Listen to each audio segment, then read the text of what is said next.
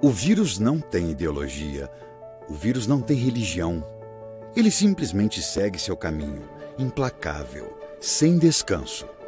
Para vencê-lo, precisamos esquecer nossas diferenças e saber que as nossas armas são a ciência, a informação e as nossas atitudes. Estamos numa guerra e, querendo ou não, somos todos soldados. Em nome de todos que você ama, faça a sua parte. Cadastre-se em portaldavacina.com.br, tenha acesso a informações apuradas e saiba quando e onde a vacina vai chegar na sua região e as datas de vacinação para cada grupo de sua família. Portal da Vacina é o Brasil todo conectado para pôr um fim na pandemia. Apoio Comitê em Defesa da Democracia e do Estado Democrático de Direito.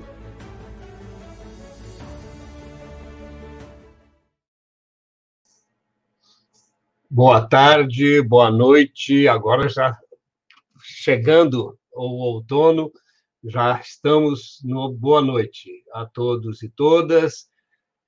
Como já se tornou hábito, às sextas-feiras, o Comitê em Defesa da Democracia e do Estado Democrático de Direito promove os seus debates de conjuntura.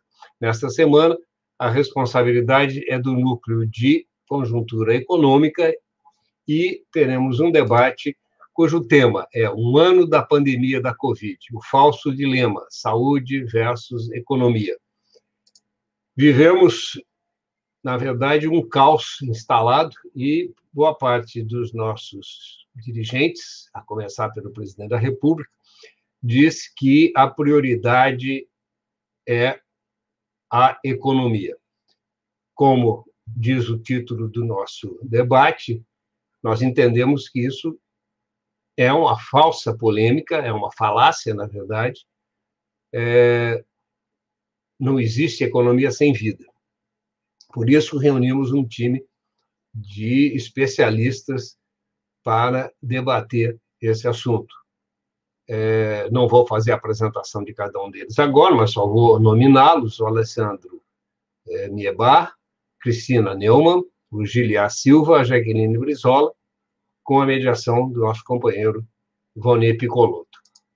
Como sempre acontece às sextas-feiras, esse debate é transmitido pelos canais e páginas da Rede Soberania, no YouTube e no Facebook, os jornais Brasil de Fato, RS e Já Porto Alegre, a rádio web Manaua, cuja âncora, a Beatriz, também está acometida pelo Covid, fica aqui as nossas forças para ela. A Rádio Web Vale do Mampituba, a Rádio Com Pelotas, a Estação Democracia Rádio TV Web, a Rádio Ferrabase Sapiranga e a Pasto de Torres TV.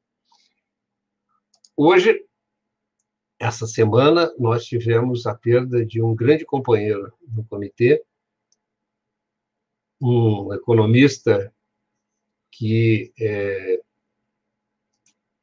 um dos precursores da, do debate da economia ecológica no Rio Grande do Sul e no Brasil, e quem vai é, fazer uma homenagem a ele é o nosso companheiro, também economista, e criador desse grupo de debates em conjuntura econômica, nosso companheiro Paulo Tim.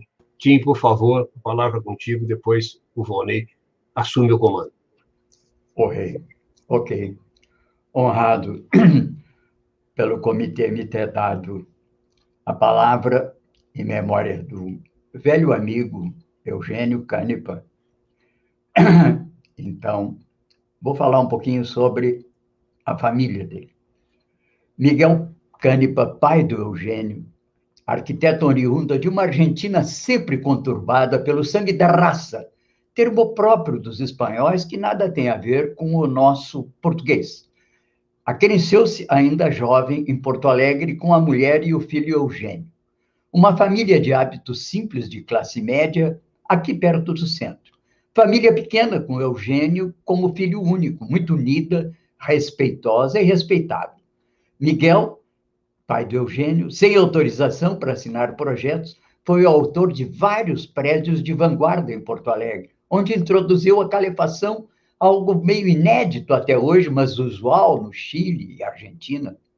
Eugênio identificou-se tanto com o país, com essa cidade, cidade rebelada historicamente do Pampa, do Grande Pampa, que o trouxe, mas que domou o Pampa e dele recebeu seus melhores frutos dos dois lados da fronteira, hoje em Porto Alegre.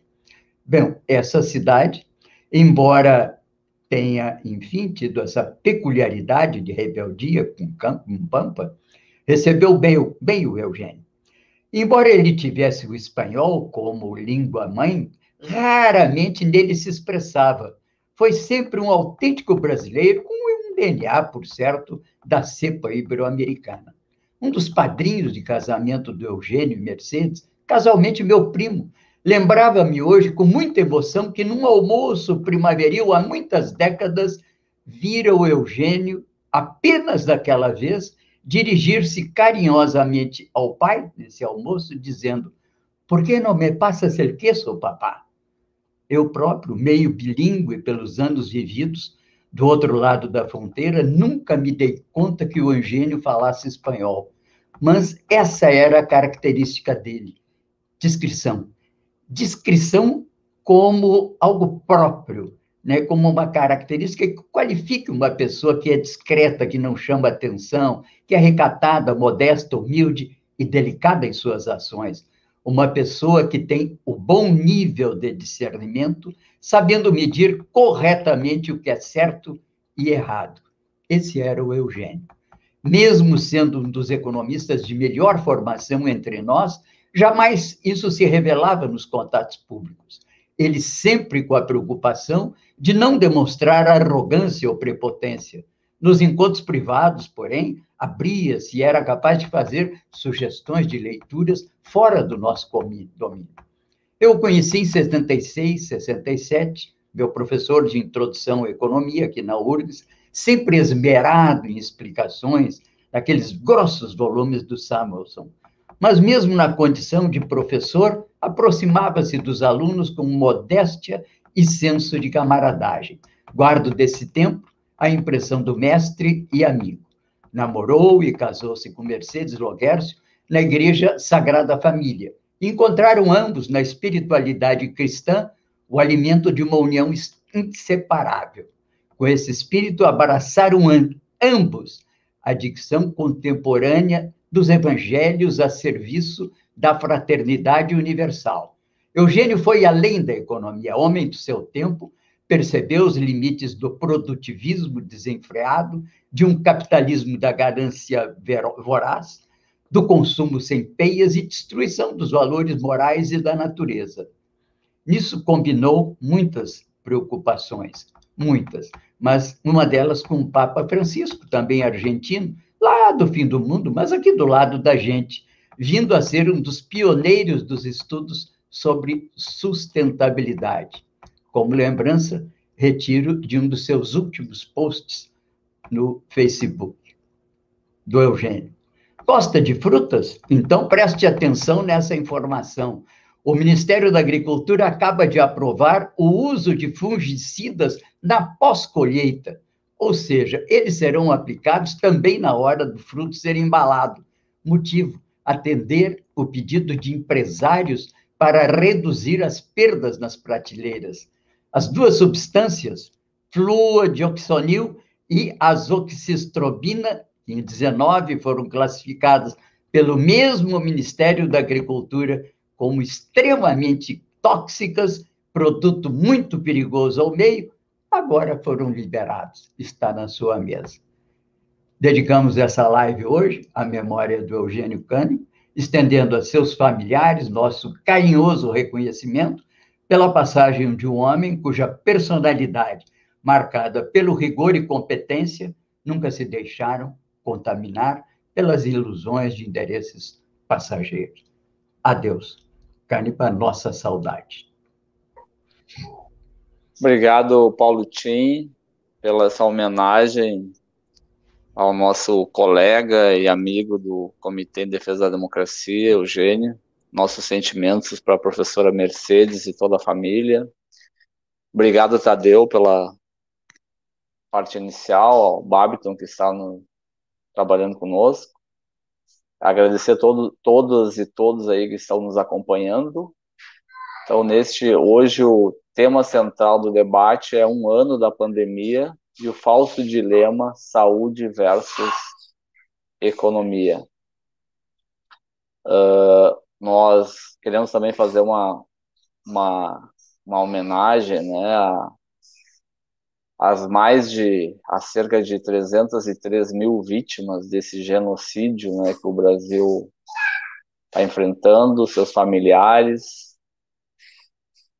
Uh, e dizer que a gente está inconformado, né? Esse nosso debate também é para mostrar nosso inconformismo com esse genocídio que estamos enfrentando no Brasil, né? Então estão aqui conosco para debater o professor Alessandro Miebach, que é da Faculdade de Ciências Econômicas da URGS, a professora Cristina Neumann, que é do Departamento de Medicina Social da URGS, o Giliad, Silva, que é professor da Faculdade de Ciências Econômicas da Universidade Federal do Sul e Sudeste do Pará, e a Jaqueline Brizola, que é doutoranda em estudos históricos e sociais da ciência, medicina e comunicação científica da Universidade de Valência, Espanha. Então, sejam todos e todas bem-vindos. Uh, já vamos direto a, ao ponto, né? A, a gente tem uh, vivido esse tema, né, que vamos debater hoje. Ele tem sido já neste um ano de pandemia, né, em várias ações, na falta de ações também, né, do, sobretudo do governo federal, uh, sempre se levantou esse, esse dilema de salvar a de salvar a, a, a, a vida e esquecer a economia. Só que é um falso dilema, né? Porque não existe economia sem vidas, né? Ah, não existe uh, atividade econômica sem vidas humanas por trás dessas atividades, né? Então é um falso dilema. Então, se a gente lembrar, o governo federal ele uh, deixou de, de, de adotar medidas sanitárias e medidas econômicas. E as poucas medidas econômicas que nós tivemos, elas ocorreram sobretudo porque governadores, deputados, senadores, movimentos sociais, obrigaram o governo a tomar algumas medidas, né, como auxílio emergencial, né, que a segundo um estudo da professora Laura Carvalho e outros pesquisadores da USP, se não fosse o auxílio emergencial, a economia brasileira teria tido uma queda mais ou menos o dobro do que teve, né? Seria uma queda superior a 8 pontos percentuais, né? Então, uh, e outras medidas que, que o governo adotou na, uh, nas, na economia, né, como auxílio financeiro aos estados e prefeituras para para manterem suas atividades né, na área da saúde também, transferir recursos para a área da saúde. Todas essas ações elas ocorreram porque o governo foi obrigado a fazer por pressão externa. Então, nós não tivemos nenhuma medida, iniciativa efetiva do governo federal, tanto na economia quanto na saúde. Né? A compra de vacinas também só ocorreu pelos governadores, basicamente. Enfim, uma série a gente não, não fez, o governo federal não fez o dever de casa nem na economia nem na saúde. Né? Então, esse esse falso dilema, ele ficou o tempo todo levantando esse falso dilema e simplesmente não agiu. Então vamos começar aqui o nosso debate já partindo dessa dessa questão central, porque é um falso dilema, uh, professor Alessandro, economia versus saúde. Dez Bom, minutos. Perfeito. Boa noite, Volney. Boa noite, membros do comitê. Saúdo Cristina, Giliá, Jaqueline. Muito bom estar aqui com vocês essa, nessa noite. Uh, faço minhas as tuas palavras, Volney, em termos da, da gente uh, uh, ter em mente as mais de 300 mil vi vidas que a gente perdeu no nosso país. Então, não dá, sob hipótese alguma, para a gente deixar de mencionar e, e lamentar e se manifestar em relação a isso. Então, agradeço o convite, é uma alegria estar com todos aqui. Bom, a minha fala, vou tentar me, me ater bastante ao tempo para a gente ter a possibilidade de conversar e trocar ideias. Uh, minha fala vai ter três momentos, tá? Eu vou buscar tentar uh, uh, dialogar sobre qual é a, a, a, relação de economia e pandemia, como é que a gente pode enxergar essa, esse, é, esse choque sanitário, como ele se manifestou na economia. Vou tentar me posicionar e colocar minha visão de, de, desse, desse dilema ser falso, é um falso dilema, é um equívoco, Uh, e vou tentar uh, argumentar que esse falso dilema ele se coloca não necessariamente pelas atitudes do governo federal, mas também, mas principalmente em função uh, de uma noção de fundo na sociedade brasileira, e, e, que vou tentar argumentar isso, associado ao neoliberalismo. E que a gente está assistindo são efeitos do neoliberalismo, e vou me posicionar no sentido de que a gente tem que enfrentar de, o desafio de superar o neoliberalismo. Essa vai ser minha fala. Bom, em termos de, de relação pandemia economia, a, a, questão fundamental é que o choque pandêmico ele afetou, a, a, dada as necessárias medidas protetivas, a forma que a sociedade tinha de combater o choque da pandemia, combater o vírus SARS-CoV-2, combater a Covid-19, fundamentalmente até a descoberta e a futura eh, vacinação em massa, é o distanciamento social. Por mais que se. Eh, a gente, não vou entrar no mérito das discussões anticientíficas, o movimento anticientífico está presente também, mas essencialmente a, a, a, a disputa, a, a, situação se colocava com a realização do distanciamento social. O distanciamento social ele implica em efeitos econômicos. Notadamente, os dados uh, nos indicam isso, em termos dos setores econômicos, o mais atingido é o setor de serviços. A peculiaridade do setor de serviços grosso modo, a gente consome eles ao mesmo tempo que eles estão sendo produzidos, em atividades como frequentar uma loja, ir a um restaurante, uh, ir numa estética, numa academia. Esse foi o grande choque, esse é o grande setor afetado, notadamente setor localizado na cidade, notadamente setor que uh, uh, se associa com pequenos empreendimentos, se associa com o, tra o, trabalho não, não necessariamente qualificado em alguns setores, o trabalho autônomo, qualificado, porém autônomo também, sem, sem o vínculo de emprego dos pequenos empreendedores individuais, dos profissionais autônomos. Esse, digamos, foi o grande, o grande choque, o, o setor mais, mais afetado. É evidente que ocorreram outros, outros impactos, mas a gente pode ter em mente que, basicamente, uh, esse foi o principal interação, o principal choque que a gente uh, observa uh, na, nas economias uh, de diversos países e na nossa economia brasileira. Aqui em Porto Alegre, a gente vê isso aí no nosso cotidiano, no nosso dia a dia. Esse é o choque. Bom, por que, que a, a, o dilema é falso? Qual é, qual, é, qual é a grande questão em relação à situação da, da, pandemia? É impossível, não, não vai haver recuperação da pandemia sem uh, superação da pandemia. É quase tautológico, mas é uma discussão que me, que me, que exaspera, inclusive, a gente, na medida que esse elemento básico, ou seja, a crise foi causada pelo vírus. A superação da crise, necessariamente, obrigatoriamente, passa pelo combate, pela nossa capacidade de superar a pandemia. A superação é dada pela vacinação. Tudo isso conhecido já há, alguns, há um bom tempo. Só que, para ter a chegada da vacina, temos que nos proteger. E temos que uh, uh, preservar as vidas e temos que mitigar os impactos.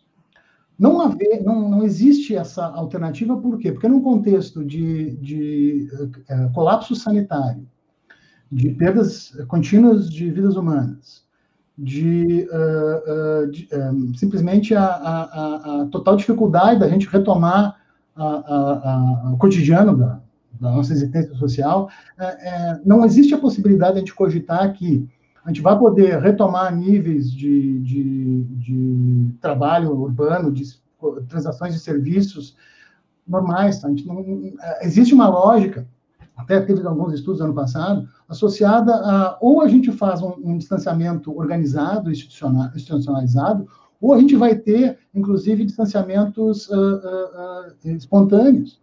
Não, não, existe a possibilidade de recuperação, da superação da pandemia sem, autológico, né? sem a gente combater o vírus e eliminar o vírus. Então, não existe uma, uma, uma escolha entre economia e pandemia. Existe a solução da pandemia que vai fazer com que a gente paulatinamente retome os níveis, melhores níveis de atividade econômica e de emprego. Ou seja, a quantidade da pandemia no Brasil acarreta recrudescimento da crise, pressão cada vez maior no sistema de saúde, vai acarretar uh, uh, uh, isolamento internacional do Brasil, uma situação que é extremamente complexa, vai acarretar contração de investimentos. Ninguém, a gente não tem maior perspectiva de regularização com a pandemia descontrolada, a gente não tem como prever. E a gente pode até ter situações, na medida que a gente não tem uma solução coordenada e razoável, situações de stop and go, no qual temos surtos, os surtos passam, uh, uh, se, se pressupõe algum tipo de retorno sem o combate efetivo da pandemia, a gente tem um novo, uma nova retomada, e isso, além, a, a, além das dificuldades inerentes a ser geradas, isso vai acarretar ainda mais problemas para os pequenos negócios, dado que as descontinuidades e, os, e essa situação de retomada parada afeta mais os fluxos de caixas mais restritos que são dos pequenos negócios. Então, não, não, não há, é inconcebível a gente pensar em uma escolha desse tipo. Agora, sim, existem efeitos imediatos, sem dúvida. Existem uh, uh, efeitos associados a, a gente restringir circulação, adotar medidas de distanciamento social necessárias, necessárias, e friso, necessárias, a gente uh, considerar que precisamos e é necessário, como várias experiências internacionais estão mostrando, suporte para a gente fazer a travessia desse processo até a chegada da vacina. Esse suporte consiste em a gente preservar o possível do tecido econômico. E, essencialmente, isso está associado com o auxílio emergencial, né, a adoção do auxílio emergencial, e políticas mais efetivas de proteção aos pequenos negócios. Então, ah, essas, essas duas dimensões, elas são, ah, existem, mas elas não são concorrentes ao combate à pandemia. Elas têm que andar juntas com o efetivo combate à pandemia e na intensidade adequada. Tá? E aí entra essa, essa discussão, dado esse cenário, sobre a, a, a, essa suposta, essa suposta, uh, uh, esse suposto dilema entre os dois. Onde, de onde é que emerge esse dilema? E aí compartilho com vocês a minha, a minha reflexão. O dilema ele, ele vai surgir ele está se manifestando aqui no Brasil e ele se manifesta em diversos países, notadamente, notadamente, óbvio que não é uma não é uma relação linear e direta, mas notadamente com países uh, uh, nos quais uh, o que a gente poderia chamar dessa, dessas concepções neoliberais estão, cada, são bastante presentes, são bastante, bastante, bastante disseminadas, né? Eu chamo a atenção, eu vou voltar isso no final da minha fala, ao contraste que a gente pode fazer em relação ao Ocidente, considerado num sentido lato, né, a ideia do Ocidente, que nos inclui em certa medida, uh, e o Oriente, não só necessariamente também a Ásia, o Sudeste Asiático, mas também os países da Oceania, né, que também compartilham uh, outro tipo de herança cultural. Mas o meu ponto fundamental é que existe um contraste. A gente vê esses manifestos dessa, dessa, dessa suposta suposto dilema desde março, abril do ano passado, com a situação em Milão, na Itália, que desencadeou uma, uma severa crise sanitária com muitas muitas perdas de vidas no norte da Itália, passando pelos Estados Unidos, onde a gente observou em vários momentos esse tipo de dilema, chegando aqui ao Brasil, chegando a Porto Alegre, chegando inclusive a uma manifestação que creio que aconteceu ontem ou hoje Um, um minuto, professor.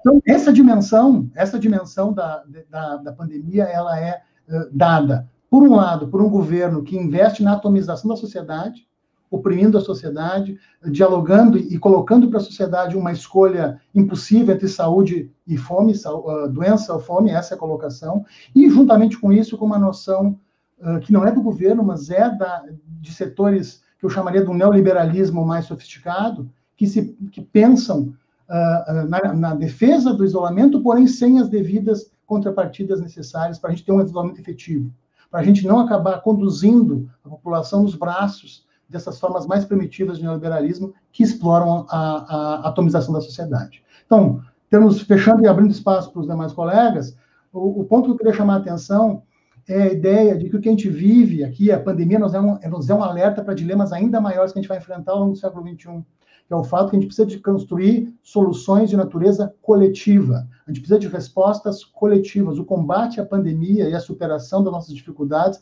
é uma construção necessariamente que passa pelo coletivo. E passando pelo coletivo, ela passa por a gente começar a questionar de maneira mais intensa os valores, as concepções da visão neoliberal, que tem sido a visão hegemônica nesse país e, e, recrudesceu com muita intensidade a partir, a partir de 2016.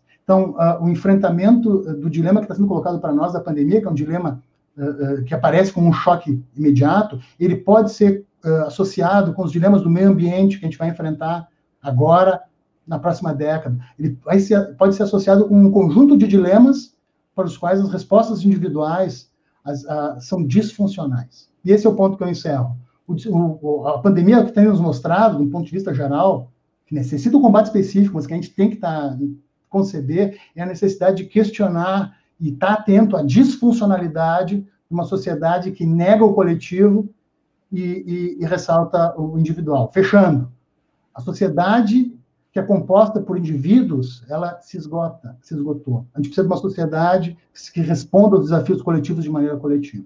Eu agradeço a, a, a oportunidade e Obrigado, Alessandro, professora Cristina. É, então... E na área, na área da saúde, existe esse dilema também? Uh, eu quero começar fazendo um comentário sobre isso. Eu vou falar mais das coisas da saúde mesmo. Mas a gente que não é economista, a gente sempre ouve os, os economistas dizerem assim: a gente tem que tratar a, a, a economia do Estado como a gente trata a nossa família. Não pode gastar mais do que ganha. Né? Isso é uma coisa que a gente sempre ouve isso, tem que as contas têm que estar acertadinhas. Mas na hora da saúde, a gente poderia também fazer o mesmo raciocínio. Quando tem uma pessoa doente na tua família, tu faz todo o possível para ela se curar. Tu gasta o que tu não tem, inclusive, tu te esforça, porque a grande a grande riqueza é a vida dos nossos entes queridos. Mas se é verdade, então, que a gente devia tratar a, a, a economia como como a casa da gente, devia tratar a saúde como se trata em casa. Né? Então, esse dilema é um dilema, é, não é um falso dilema, é, um, é o dilema da falta de humanidade. Né? É, é muito, é muito triste isso. Né? Mas, enfim, já que a gente tem esse desafio de mostrar uh, que tratar da saúde é economicamente importante, né, eu acho que para responder essa pergunta, o necessário seria, primeiro, uh, perguntar se a gente pode, de fato, evitar as mortes, né? Segundo, evitar, se gente, segundo dizer, se a gente tem os recursos necessários para evitar as mortes. Terceiro, saber se alguém já fez isso, de, de evitar as mortes e salvar a economia, isso eu deixo para os economistas, e se já fizeram e deu certo em algum tempo e lugar, eu tenho, tenho certeza que os meus colegas vão falar muito melhor do que eu sobre isso. Sobre uh, o que, que, tem que ser feito do ponto de vista uh, da saúde pública e que tem impacto e que muda a mortalidade, é sobre isso então que eu quero falar. Primeiras coisas são as medidas individuais de proteção, uh, que começam assim com as máscaras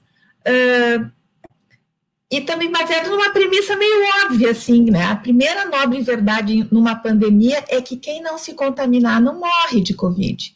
Isso é o, é o óbvio, né? Então, como é que a gente faz para proteger a, a, população? A gente tem, então, as medidas individuais de proteção, a, toda essa, esse contingente de uh, pesquisas que, que vieram uh, uh, acompanhando ao longo dessa, dessa pandemia, uh, todo o esforço da ciência mostrou claramente que o principal veículo de contaminação são os aerossóis, as pequenas uh, uh, emissões que a gente faz na fala, no grito, na, no canto. Essas, essas são as principais fontes de, de contágio muito mais que os fômites, que as superfícies, embora que, claro, tem, temos que lavar as mãos, temos que cuidar da roupa, mas temos que principalmente cuidar do ar à nossa volta. E isso está uh, uh, tá mais do que demonstrado que todas as máscaras são efetivas. Claro que uh, qualquer anteparo favorece a, a redução da, da emissão dos, uh, dos aerossóis que são lançados quando a gente espirra, por exemplo, a 8 metros. Então, precisa de um anteparo para uma pessoa não contaminar a outra. Qualquer máscara promove este anteparo. Agora, as máscaras melhores, a PFF2 e a N95, elas promovem a proteção para quem usa, além do anteparo para os outros, né? Isso a gente diz que as máscaras comuns protegem em torno de 40%, e as máscaras uh, PFF2 e N95 protegem muito mais. Então, se tu tem duas pessoas usando máscara N95, a, a, a proteção é praticamente 100%.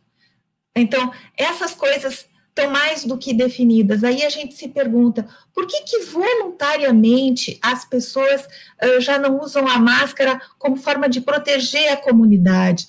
Por que não obrigamos as pessoas a usar as máscaras? Por que não distribuímos máscaras em locais uh, de, de ma mais contágio, como, por exemplo, perto das, dos ônibus, nas, nas áreas onde as pessoas estão Uh, em maior em maior número. Seria muito mais barato do que aumentar uh, a, as UTIs como a gente está fazendo. Não que a gente não queira aumentar as UTIs, apenas como forma de evitar essa situação toda.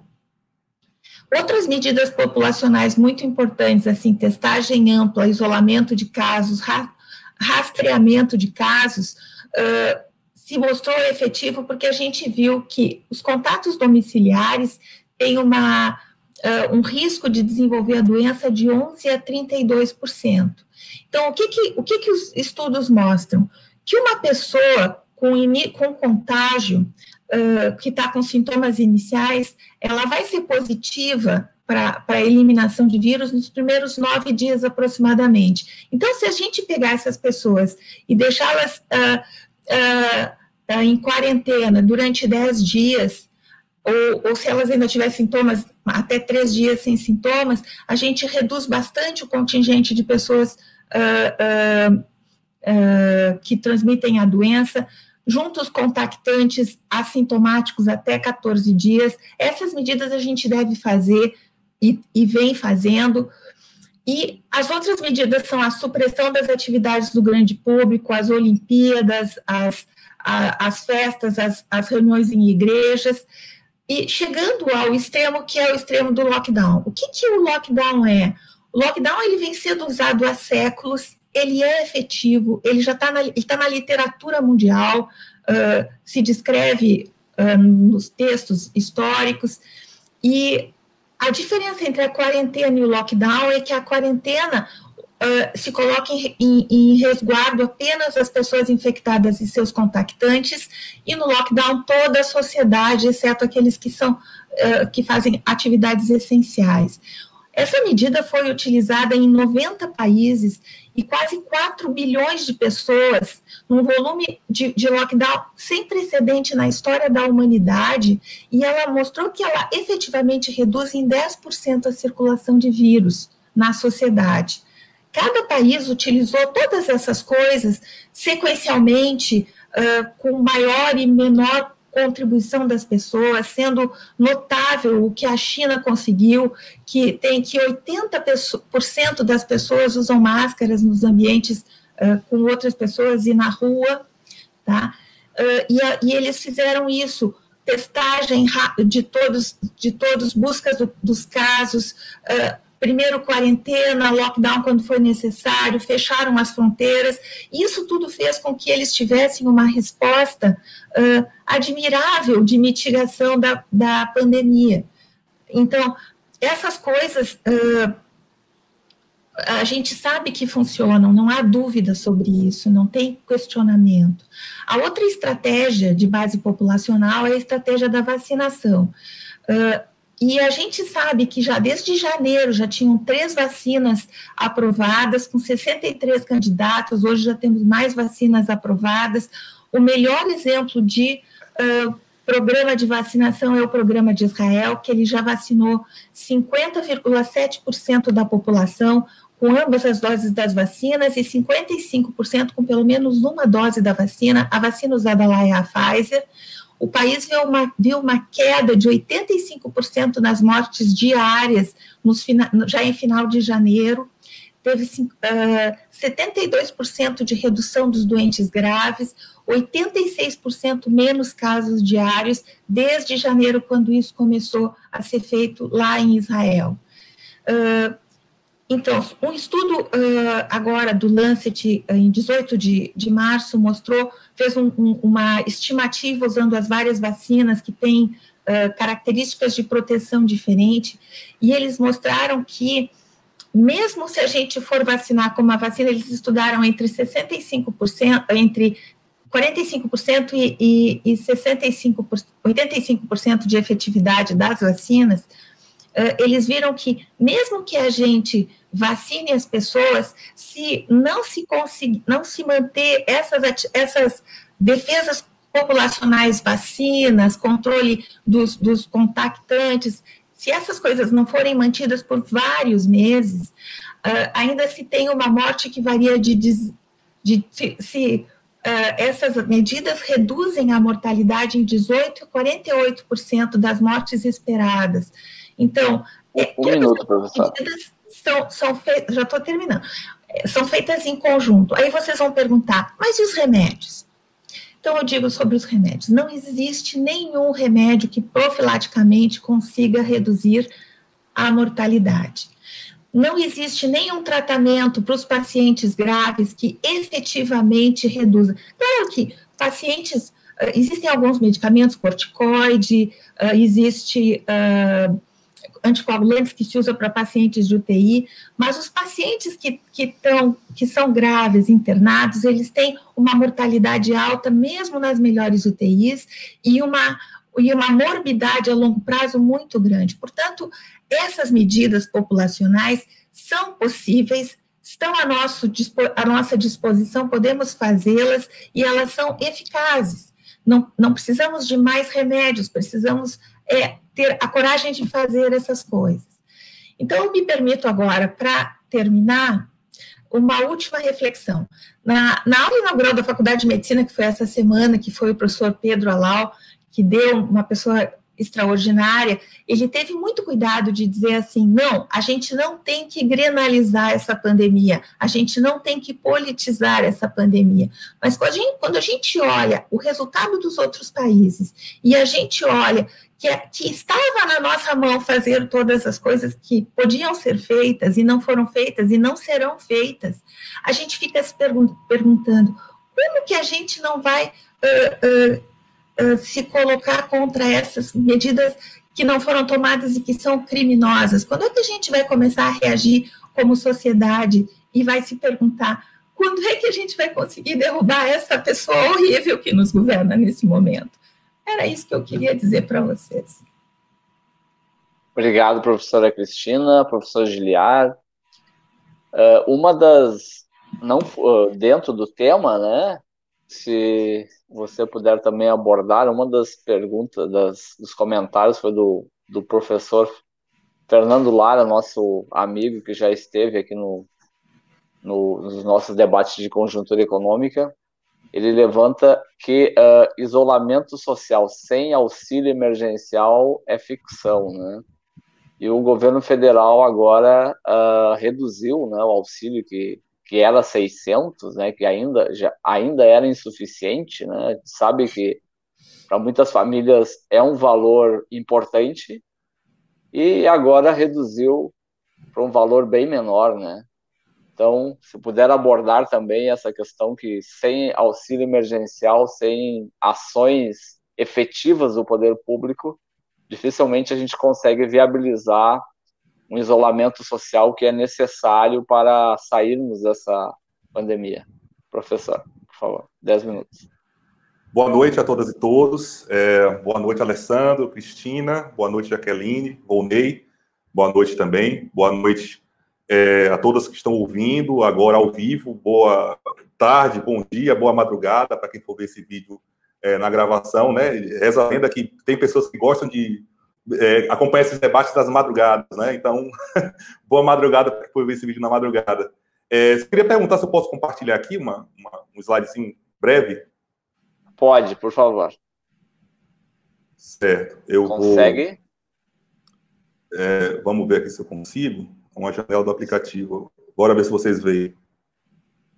Se precisar, o Bob, uh, Bobson. Está aparecendo aí? Vai aparecer agora. Está aparecendo. Pronto. Então, é, eu vou tentar comentar sobre isso que foi falado, mas antes eu queria explicar um pouco do, do roteiro que eu vou fazer, das motivações de eu fazer esse roteiro, né? A primeira coisa é o seguinte: eu falo da Amazônia, né? Eu estou falando do, de um dos lugares mais ricos do mundo, né? Que é a região é, onde está a província mineral de Carajás, onde você tem as principais atividades minerárias do mundo hoje. A principal mina a céu aberto de extração de minério de ferro no mundo está aqui, na região de Carajás. Você tem é, a produção de minério com o maior teor é, do mundo. Né? A gente tem aqui a produção com 66% de pureza, é, enquanto a média mundial é de 51%. A China, por exemplo, os minérios de ferro da China, o teor deles é de 30% para ter noção de onde nós estamos falando, né? Então, é, é, eu queria também colocar e problematizar que, além dessa, desse, desses dilemas que são colocados, a gente tem que lidar com outros dilemas, que é exatamente que esta pandemia impacta regionalmente de modo diferente, estruturalmente de modo diferente, né? Então, para além desse, desse dilema né, que está posto, nós temos outros dilemas a enfrentar, né? É, e eu queria exatamente mostrar mais ou menos como é que é um roteiro, e eu vou tentar falar isso, obviamente, nesses, nesses 10 minutos, mas eu quero fazer três afirmações. Primeiro, o que aconteceu de 2020 para cá foi uma estratégia federal de disseminação da Covid-19. Não foi um erro, não foi uma falha, foi uma estratégia. Houve deliberadamente uma estratégia desenhada pelo governo federal para que o vírus se disseminasse. E aí a gente pode depois conversar sobre os motivos. A segunda afirmação que eu quero fazer é: houve e há ainda uma base dos setores do, do, empresariado brasileiro que sustenta essa estratégia. Então, essa estratégia não é apenas do poder público, essa estratégia também é de parte do empresariado brasileiro. Não apenas do empresariado industrial, mas também o, é, o, o comercial, mas também o empresariado industrial. Eu vou mostrar que o empresariado industrial está também interessado nessa estratégia. É, e um último ponto que eu quero tratar é que o reflexo dessa estratégia impacta de modo diferente regiões brasileiras, certo? Aí, sobre a estratégia de disseminação, queria trazer aqui um estudo lançado recentemente, né, do Centro de Pesquisa de Estudos de Direito Sanitário, lá da Faculdade de Saúde Pública da, da USP, né? É um boletim muito bom, maravilhoso, recomendo muito para todo mundo, caso não tenha lido, leiam, né? É, tive acesso a esse boletim assistindo a live do Atila, né? Essa última live que foi colocada. É, e esse boletim faz o seguinte, né? Uma equipe que foi buscar é, e ler todos os, os, as instruções normativas emitidas pelo executivo, tanto é, é, a presidência, o Ministério da Saúde, Anvisa, listou tudo. De, imagina, de 2000, é, de março de 2020 até os dias atuais, né? Foram quase 4 mil documentos que eles leram. E aí, as conclusões que, que, que, que estão registradas nesse boletim são essas três conclusões.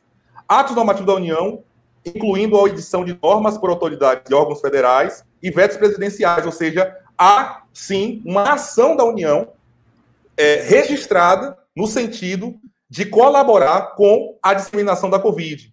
Atos de obstrução à resposta dos governos estaduais e municipais. Então, teve vários atos que significou é, impedimento à estratégia de disseminação pelo governo estadual ou governos municipais e propaganda contra a saúde pública, que é definida como, no, do texto, né, como discurso público, político que mobiliza argumentos econômicos, ideológicos e morais, além de falsas notícias e informações técnicas sem comprovação científica, com o propósito de desacreditar as autoridades sanitárias, enfraquecer a adesão popular às recomendações é, de saúde baseadas em evidências científicas e promover o ativismo político contra as medidas de saúde pública necessárias para conter o avanço da Covid-19. Então, o que aconteceu não foi um erro, foi uma estratégia deliberada e registrada, registrada nos atos normativos. Decretos, lei, portarias, tudo isso está evidente. A discussão que se fica é o porquê adotar essa estratégia. Essa é uma outra, é um outro debate. O porquê adotar essa estratégia? Né? Há quem comente que é porque há aquela compreensão da, da, da disseminação por rebanho, eu não me recordo agora o termo específico, né? mas aquilo que foi tentado adotar no Reino Unido, na, na, na Suécia. Uh, o argumento que justifica, um deles, é que há essa compreensão de tentar disseminar o mais rápido possível para que não tenha impactos é, econômicos. Né? E aí, sobre os impactos econômicos, é, e aí, é, quando a gente fala sobre os impactos econômicos, a gente está falando sobre o seguinte, que de fato tem setores do empresariado que sustenta esse discurso, mas sustenta porque tem, re, tem retorno econômico. Tem retorno econômico. Isso é muito importante, certo? É, a, a, gente está trabalhando, né, eu e o Alessandro, inclusive, com dados do, da, da contabilidade das empresas né, brasileiras, é, a partir do Economática, e aqui tentei rodar rapidamente aqui um medidor, um índice é, de rentabilidade né, geral do Brasil entre 2005 e 2019. Né? Então, o que, que a gente percebe aqui? A gente percebe que tem, de fato, um grande vale. Né? A partir de 2012, você tem uma mudança de tendência na curva da rentabilidade. Isso justifica muita coisa que aconteceu no Brasil nesse intervalo de tempo. Né? Você tem, de fato, aqui um, uma, uma, queda muito brusca, aqui em 2015, é, tem-se o golpe, e então você tem um, um, movimento forte de recuperação, que pode ter explicações. Dentre elas, obviamente, toda a redução de custos que foi empreendida ao empresariado, pelo empresariado, com os governos, e é, colocou tudo isso aí nas costas da população trabalhadora. Né? O ponto que eu quero destacar aqui é que, veja, é, você começa a ter uma desaceleração da rentabilidade já em 2019. Né? Em 2019 você tem uma, uma, uma desaceleração. É, e quando a gente olha isto, especificamente para os setores industriais, eu estou pegando tanto as indústrias leves quanto as indústrias pesadas aqui como referência, olha que curioso, de 2018 para cá, né? Você tem, de fato, uma crise muito profunda no segundo trimestre de 2020, mas você tem uma recuperação considerável a partir disso. Ou seja, há justificativa econômica para a adesão do empresariado brasileiro a essa estratégia de disseminação da Covid-19 por parte do governo federal. E ainda poderia dizer mais: há um bloco que pega tanto setores do empresariado quanto setores da política que concordam com essa estratégia, certo? Dito isto, eu queria colocar um último elemento para concluir a minha, minha exposição aqui, que é sobre os reflexos regionais. Quer dizer o seguinte: as regiões chegaram neste momento de modo diferente certo? Eu peguei aqui, é, antes da pandemia, dados antes, antes da pandemia, de leitos, né, todos os leitos, né, sobre, eh, os leitos adultos, no caso, né, dados que estão lá no DataSUS. É, e aí eu fiz, né, basicamente, estimativas com a população brasileira, para o Brasil, para o Nordeste, para o Sudeste, para o Nordeste, e peguei alguns estados para ter como referência, só para a gente poder ter a dimensão disso, tá? Então, o Brasil, ele entra é, na, no quadro de pandemia, lá em março de 2020, com essa estrutura aqui, certo? Então, a gente tem é, mais ou menos é, 17 é, leitos para cada 100 mil habitantes, o que significava mais ou menos é, 5.700 pessoas por leito, né? Isso no Brasil. Aí veja como é que isso muda quando a gente vai olhar para a região, região norte, né? Ou seja, você tem 13 mil pessoas por leito na região norte.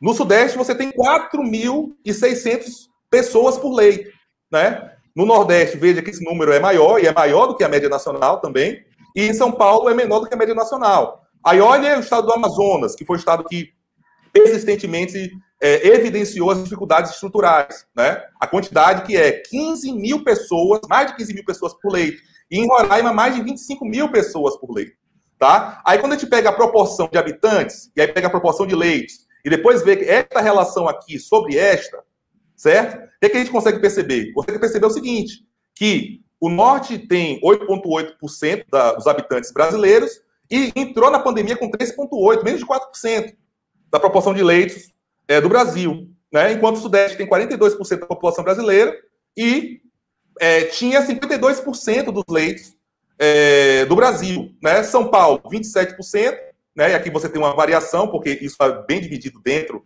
é, do, da região Sudeste é, é, perdão, Nordeste, nesse caso aqui, tem 27% é, da população e 21% dos leitos entrou na pandemia, assim, né? E São Paulo, 22% da população brasileira média, mais ou menos, e quase mais de 27% dos leitos. É, pegando o caso do Amazonas, 2% da população. Um, um minuto, professor.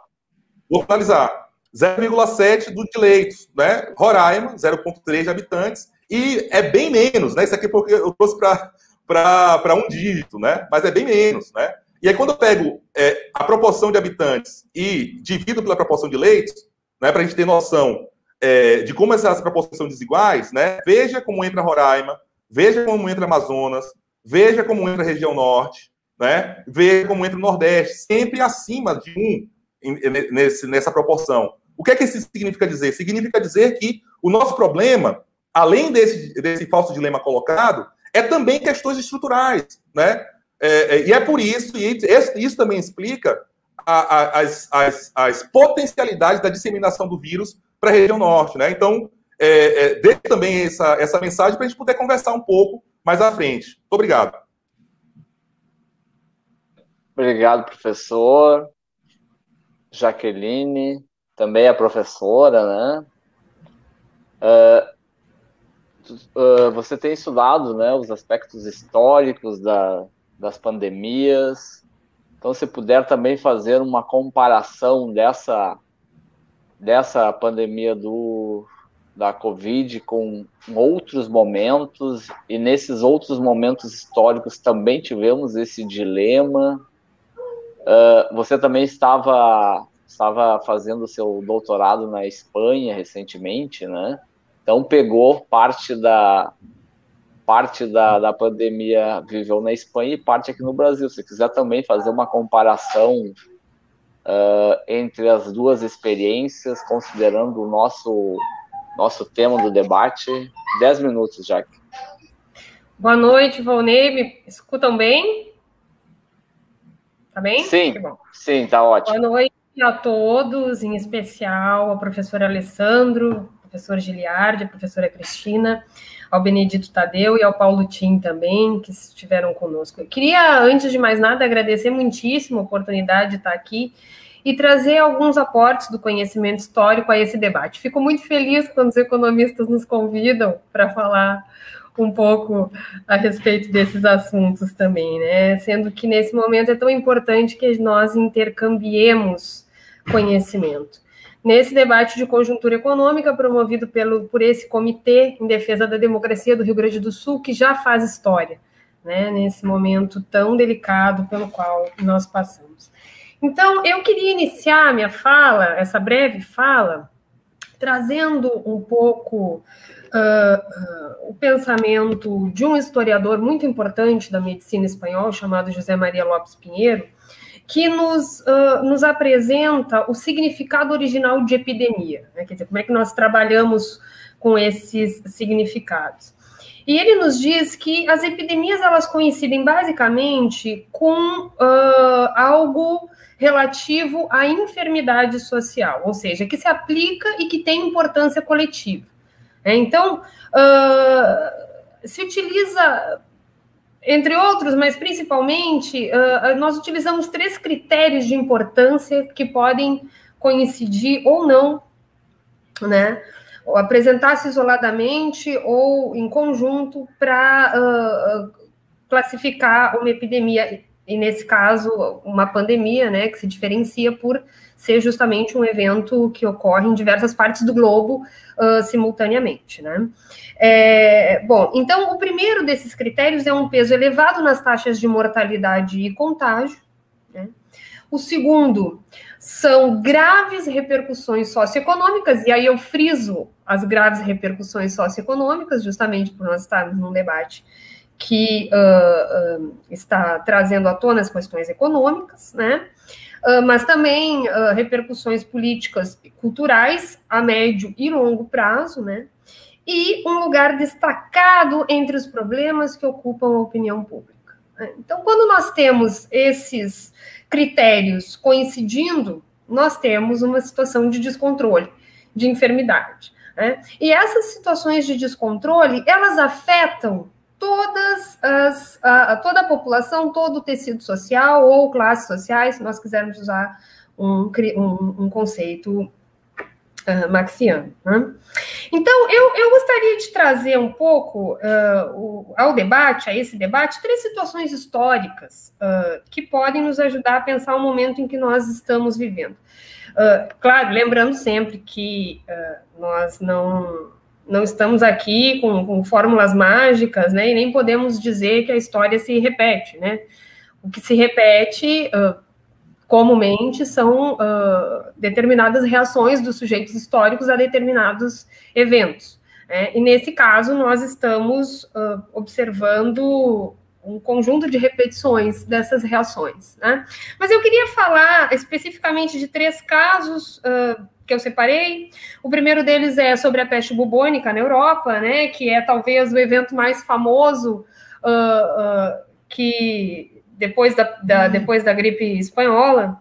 É, que vai ceifar a vida de um terço da população europeia no século XIV. Né? Então, vamos falar brevemente dos aspectos econômicos deste evento. Depois falar rapidamente também das ondas de varíola no século XVIII e XIX, no Brasil colonial, é, e, e, aí nós vamos ter N situações de descontrole dessa enfermidade, uh, para a qual, inclusive, se criou a primeira vacina da história da humanidade, né? A Cristina deve saber bem desse assunto também. E depois, finalizando, vamos falar rapidamente da gripe de 18, que ficou conhecida como gripe espanhola, mas que não começou na Espanha, é um erro né, atribuir uh, esse, essa, essa pecha a uma gripe tão devastadora, é que, uh, em verdade, é o evento mais parecido, se nós pudéssemos fazer algum tipo de comparação, é o evento mais parecido com o evento do, que nós vivenciamos hoje, né? Pela sua magnitude, pela amplitude, pelo fato de ter atingido toda, todo o, o, o, planeta, né? E pela forma com que os governos vêm reagindo, né? A gente vê muitas similaridades com o que ocorreu em 1918. Tá? Então, é, é, sobre, sobre a peste bubônica, é, é importante colocar que é, esse evento ele foi tão marcante na história da humanidade que quase mil anos depois nós rememoramos é, ele. Né?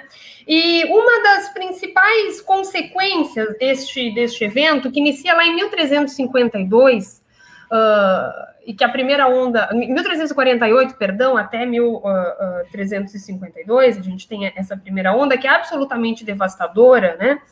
Uh, que vai levar a óbito taxas incríveis, né, de 60% das populações, influenza, por exemplo, na Itália, 60% da população vai ser uh, atingida.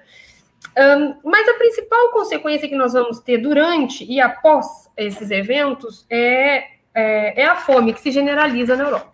Né? Uh, e a curto prazo, nós podemos afirmar que as consequências econômicas mais relevantes uh, podem, então, ser resumidas no fato de que os campos foram deixados sem trabalho e as colheitas, então, foram perdidas. Veja que nós estamos tratando de economias pré-capitalistas, né? De economias que tinham uh, um, um, outro. que estabeleciam outras relações que não eram relações capitalistas, né? Uh, e em muitas regiões do continente, a falta de víveres durante e após a crise se fala que a crise econômica durou em torno de 100 anos após essa primeira onda. Né? Então, nós não estamos. Né, veja que é um evento que nos mostra que não é possível fugir de uma crise econômica diante de uma situação de uh, pandemia, de, de, epidemia, né? Bom, as ondas, sobre as ondas de varíola no século XVIII e XIX, nós poderíamos fazer uma live inteira falando desse assunto, porque realmente foram absolutamente devastadoras, né? E, e eu trouxe, eu, eu estudei na minha dissertação de mestrado, até queria uh, uh, dizer, viu, Volney, que esse doutorado que eu faço com a Universidade de Valência é em cotutela com, com o programa de pós-graduação em História da Universidade Federal do Rio Grande do Sul. Tenho muito orgulho de dizer isso, mas que era muita coisa para escrever ali no, no card, daí uh, optou-se por não não falar sobre isso, né? Mas eu estudei uma epidemia de varíola que levou a óbito 1% da população de Porto Alegre no século XIX, né? Mas uh, optei aqui por falar especificamente de uma outra situação que ocorre em São Paulo uh, em 1732, tá? Porque uh, eu vejo mais sentido, né? Já que nós estamos discutindo economia. Então, um, a documentação sobre esse evento encontra-se no arquivo ultramarino português, né? lembremos que nós éramos uma colônia de Portugal nesse momento, né? Até 1822. E essa documentação é incrível, né? Porque uh, uh, no auge, em, em, princípio, no início da epidemia, o governador e capitão-geral, uh, Antônio da Silva Pimentel, manda cartas ao rei dizendo: olha, a situação é de extrema calamidade, nós temos aqui metade dos escravos indo a óbito, e nós não temos nenhuma condição de suprir essa mão de obra uh, na lavoura. Veja que São Paulo era uma vila na época, né? Mas ainda assim era uma das vilas mais populosas do, do, Brasil, colônia.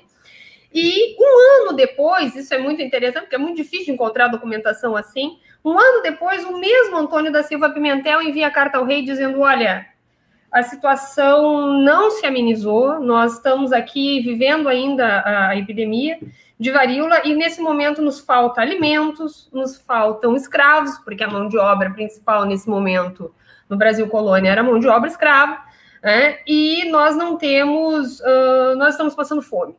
Né? Era isso que o governador e capitão-geral da capitania de São Paulo desinformava ao rei em 1732.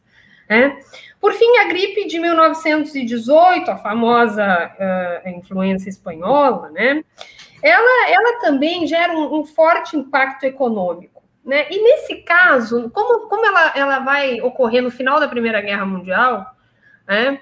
Uh, eu preciso dizer para vocês que uh, não se sabia quando se, se o, o, PIB, o PIB mundial caiu naquele momento 6%. Estava agora mesmo revisitando aqui o, o, texto de uma, de uma historiadora do, do, do Rio, lá da UF, e, e ela afirma isso, que o PIB foi regrediu em 6%, o PIB mundial. Mas que, uh, em razão da, da guerra, da Primeira Guerra Mundial, né, não se sabe o que, que foi mais uh, pernicioso para a economia, né? Se foi os efeitos da guerra ou os efeitos um minuto, da pandemia. Então, concluindo, ai, que é muito rápido. Uh, a gente. Tranquila, naquela ocasião, tranquila especificamente, Pode né, falar nós se vamos ter uma qualidade muito grande de jovens uh, entre 30 e 40 anos, de homens jovens entre 30 e 40 anos, que eram pessoas que não tinham outra solução senão se expor ao vírus para trabalhar. E se estima que a cada três pessoas que tenham, que, que a cada, cada homem jovem dessa idade que tenha falecido nesse momento, tenha levado pelo menos outras três pessoas à condição de pobreza, né? Então, eh, vou, vou, vou concluindo por aqui dizendo que esse debate entre economia e saúde, e aí concordo com os colegas, né, ele, não é, ele não é possível, né, porque nós uh, observamos em diferentes momentos na história da humanidade o, o, a pandemia atropelando a economia, atropelando todos os outros uh, uh, setores da vida, ou todas as, as outras questões da vida. Então, concordo plenamente uh, que não é possível a gente combater uh, ou a gente pensar em economia sem combater essa situação que nós vivemos, né? Então, todos os esforços que nós podemos uh, fazer é no sentido de combater a pandemia, né? E sem dúvida, esses exemplos que eu trouxe, mas poderia trazer muitos outros, nos ajudam a pensar essa, essa situação. Muito obrigada. Obrigado, Jaqueline.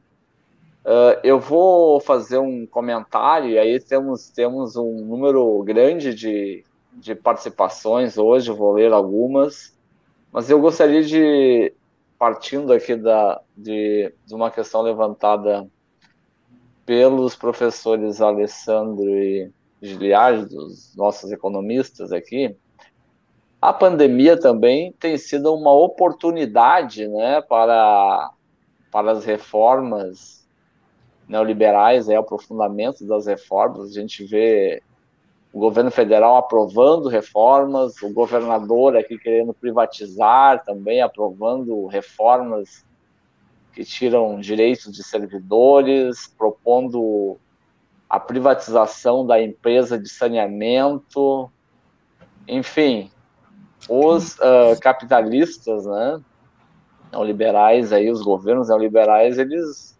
aproveitam a oportunidade da, da pandemia para realizar negócios, né? Então, gostaria que vocês também abordassem essa questão das, da, das oportunidades geradas aí para as reformas neoliberais. E aqui temos uma série de comentários, tá? vou ler alguns deles aqui. Tá bem, tá bem grande aqui participa as participações, vou ler algumas. E aí depois uh, vamos uh, vamos depois a gente lê mais algumas, tá? Vamos ver aqui. Temos a uh, aqui o Milichan. Não, desculpa, eu tô tá, tá pequeno aqui, não tô é, Molichan, acredito que a desculpa contra o lockdown não se sustentaria se este comparativo de quebras de empresas fosse apresentado. Aí então, Giliardo, se puder dar um pouco mais de detalhes sobre esses dados de empresas que tu trouxe. E aí ele fala também da, da questão dos pequenos negócios, né? Porque a é, outra outra falta de política também do tanto do governo central quanto dos governos estaduais, foi um auxílio efetivo aos pequenos negócios, né? Aqueles negócios que não têm caixa para se manter fechados por muito tempo, né? Diferente de outros conglomerados econômicos que têm um poder de ficar mais tempo fechados, né? Então, se puder comentar também. Uh, Deixa eu ver aqui. Mu muitos comentários aqui parabenizando as apresentações. A Betânia Alfonsin, que também é do Comitê da Democracia, coloca muito revelador das desigualdades regionais do Brasil, professor Iliar. Então, se puder também comentar um pouco mais sobre, sobre esse comparativo das desigualdades entre, entre as regiões, entre os estados. Uh, vamos ver mais alguma pergunta aqui. Uh, o professor Sérgio Bump, da, da URGS, uh, bem lembrado, a elite econômica brasileira está conseguindo oportunisticamente aprovar suas contrarreformas durante a pandemia. Então eu pergunto para os nossos companheiros, o, o Benedito e o Paulo Tim, se querem se manifestar agora ou numa segunda rodada. Pode ser. Vamos a. Quer agora, Tadeu, ou depois? Se possível, sim. Porque eu acho que daí eles, eles podem responder em conjunto. Eu, eu, enquanto a gente via aqui, eu encontrei aqui uma matéria da BBC que eu acho que é interessante a gente fazer referência, é de ontem. Ela diz é, o seguinte: pesquisas aqui de dois de dois eh, pesquisadores brasileiros, Leonardo Bastos, estatístico e pesquisador em saúde pública, programa de computação científica da Fundação Oswaldo Cruz, e o engenheiro Miguel Buelta, professor titular da Escola Politécnica da Universidade de São Paulo. Bom, segundo os cálculos deles, uh, já passamos de 410 mil mortes no Brasil. Tá? Eu não vou entrar em detalhes, só para dizer que né, há outros levantamentos aí, além dos oficiais, que mostram um quadro bem pior. Eu queria só fazer um, o seguinte é, é, comentário e, e pedir a, a, a, posição de vocês. É, só lembrar aqui, trazer aqui pra, um complemento às coisas que a Jaqueline falou, que nós não podemos esquecer que houve também uma, uma pandemia, vamos dizer, fundadora da colonização na América. Né? Hoje, se calcula que 40% das populações originais na, nas Américas foram, foi dizimada pelos vírus trazidos pelos europeus. Essa, é a, essa foi a grande arma que possibilitou a conquista do continente é, é americano.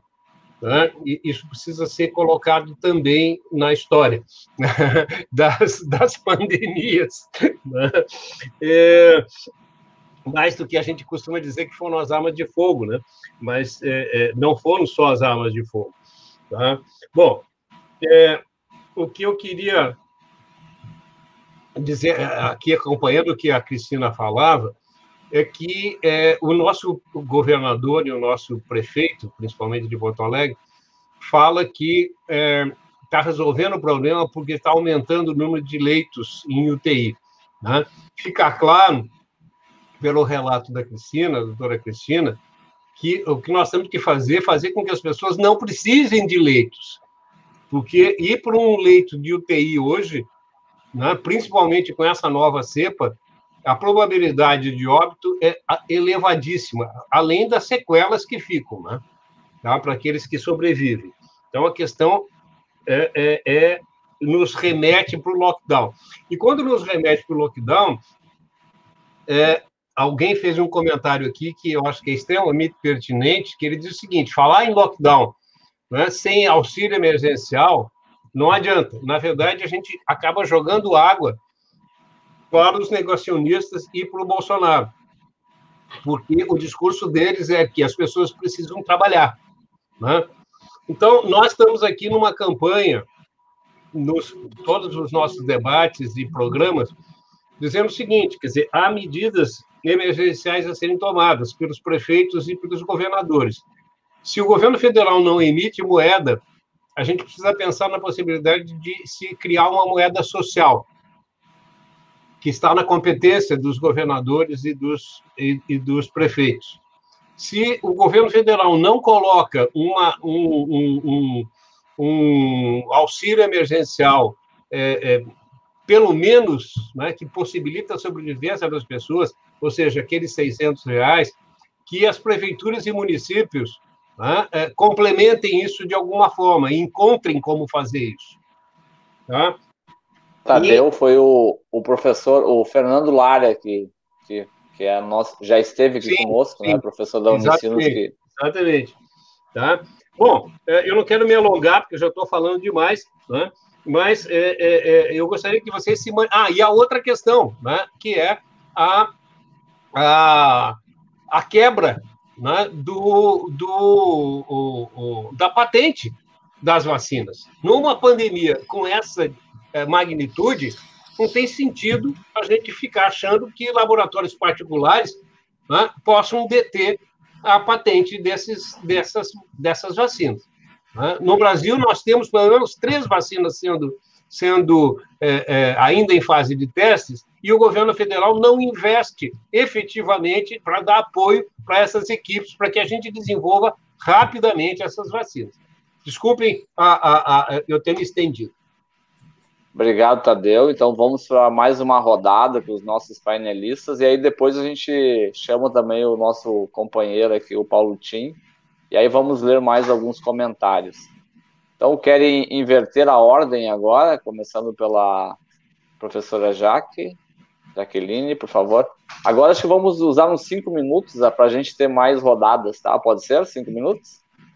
Aí eu aviso com um minuto. Jaque.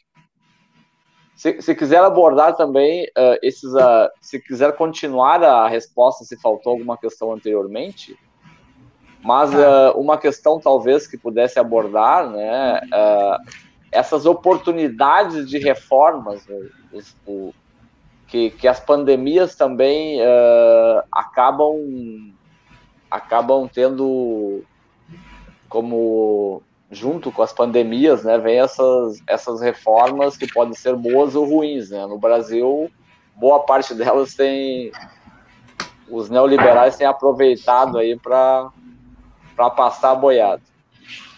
Sim, não, de fato. Primeiro, fazer um saudar o comentário do, do, do, do Benedito Tadeu sobre a questão das, das grandes ondas epidêmicas provocadas pelo contato com os europeus, é, é, é verdade, né? Hoje a gente sabe que a, a, colonização propriamente dita teve mais sucesso em razão das epidemias do que da pólvora, né? Isso está muito bem estudado, inclusive pelo por um historiador muito importante, faleceu há pouco tempo, chamado Alfred Crosby, em Imperialismo Ecológico, né? Onde ele discute uh, estas questões, estas e outras questões, né?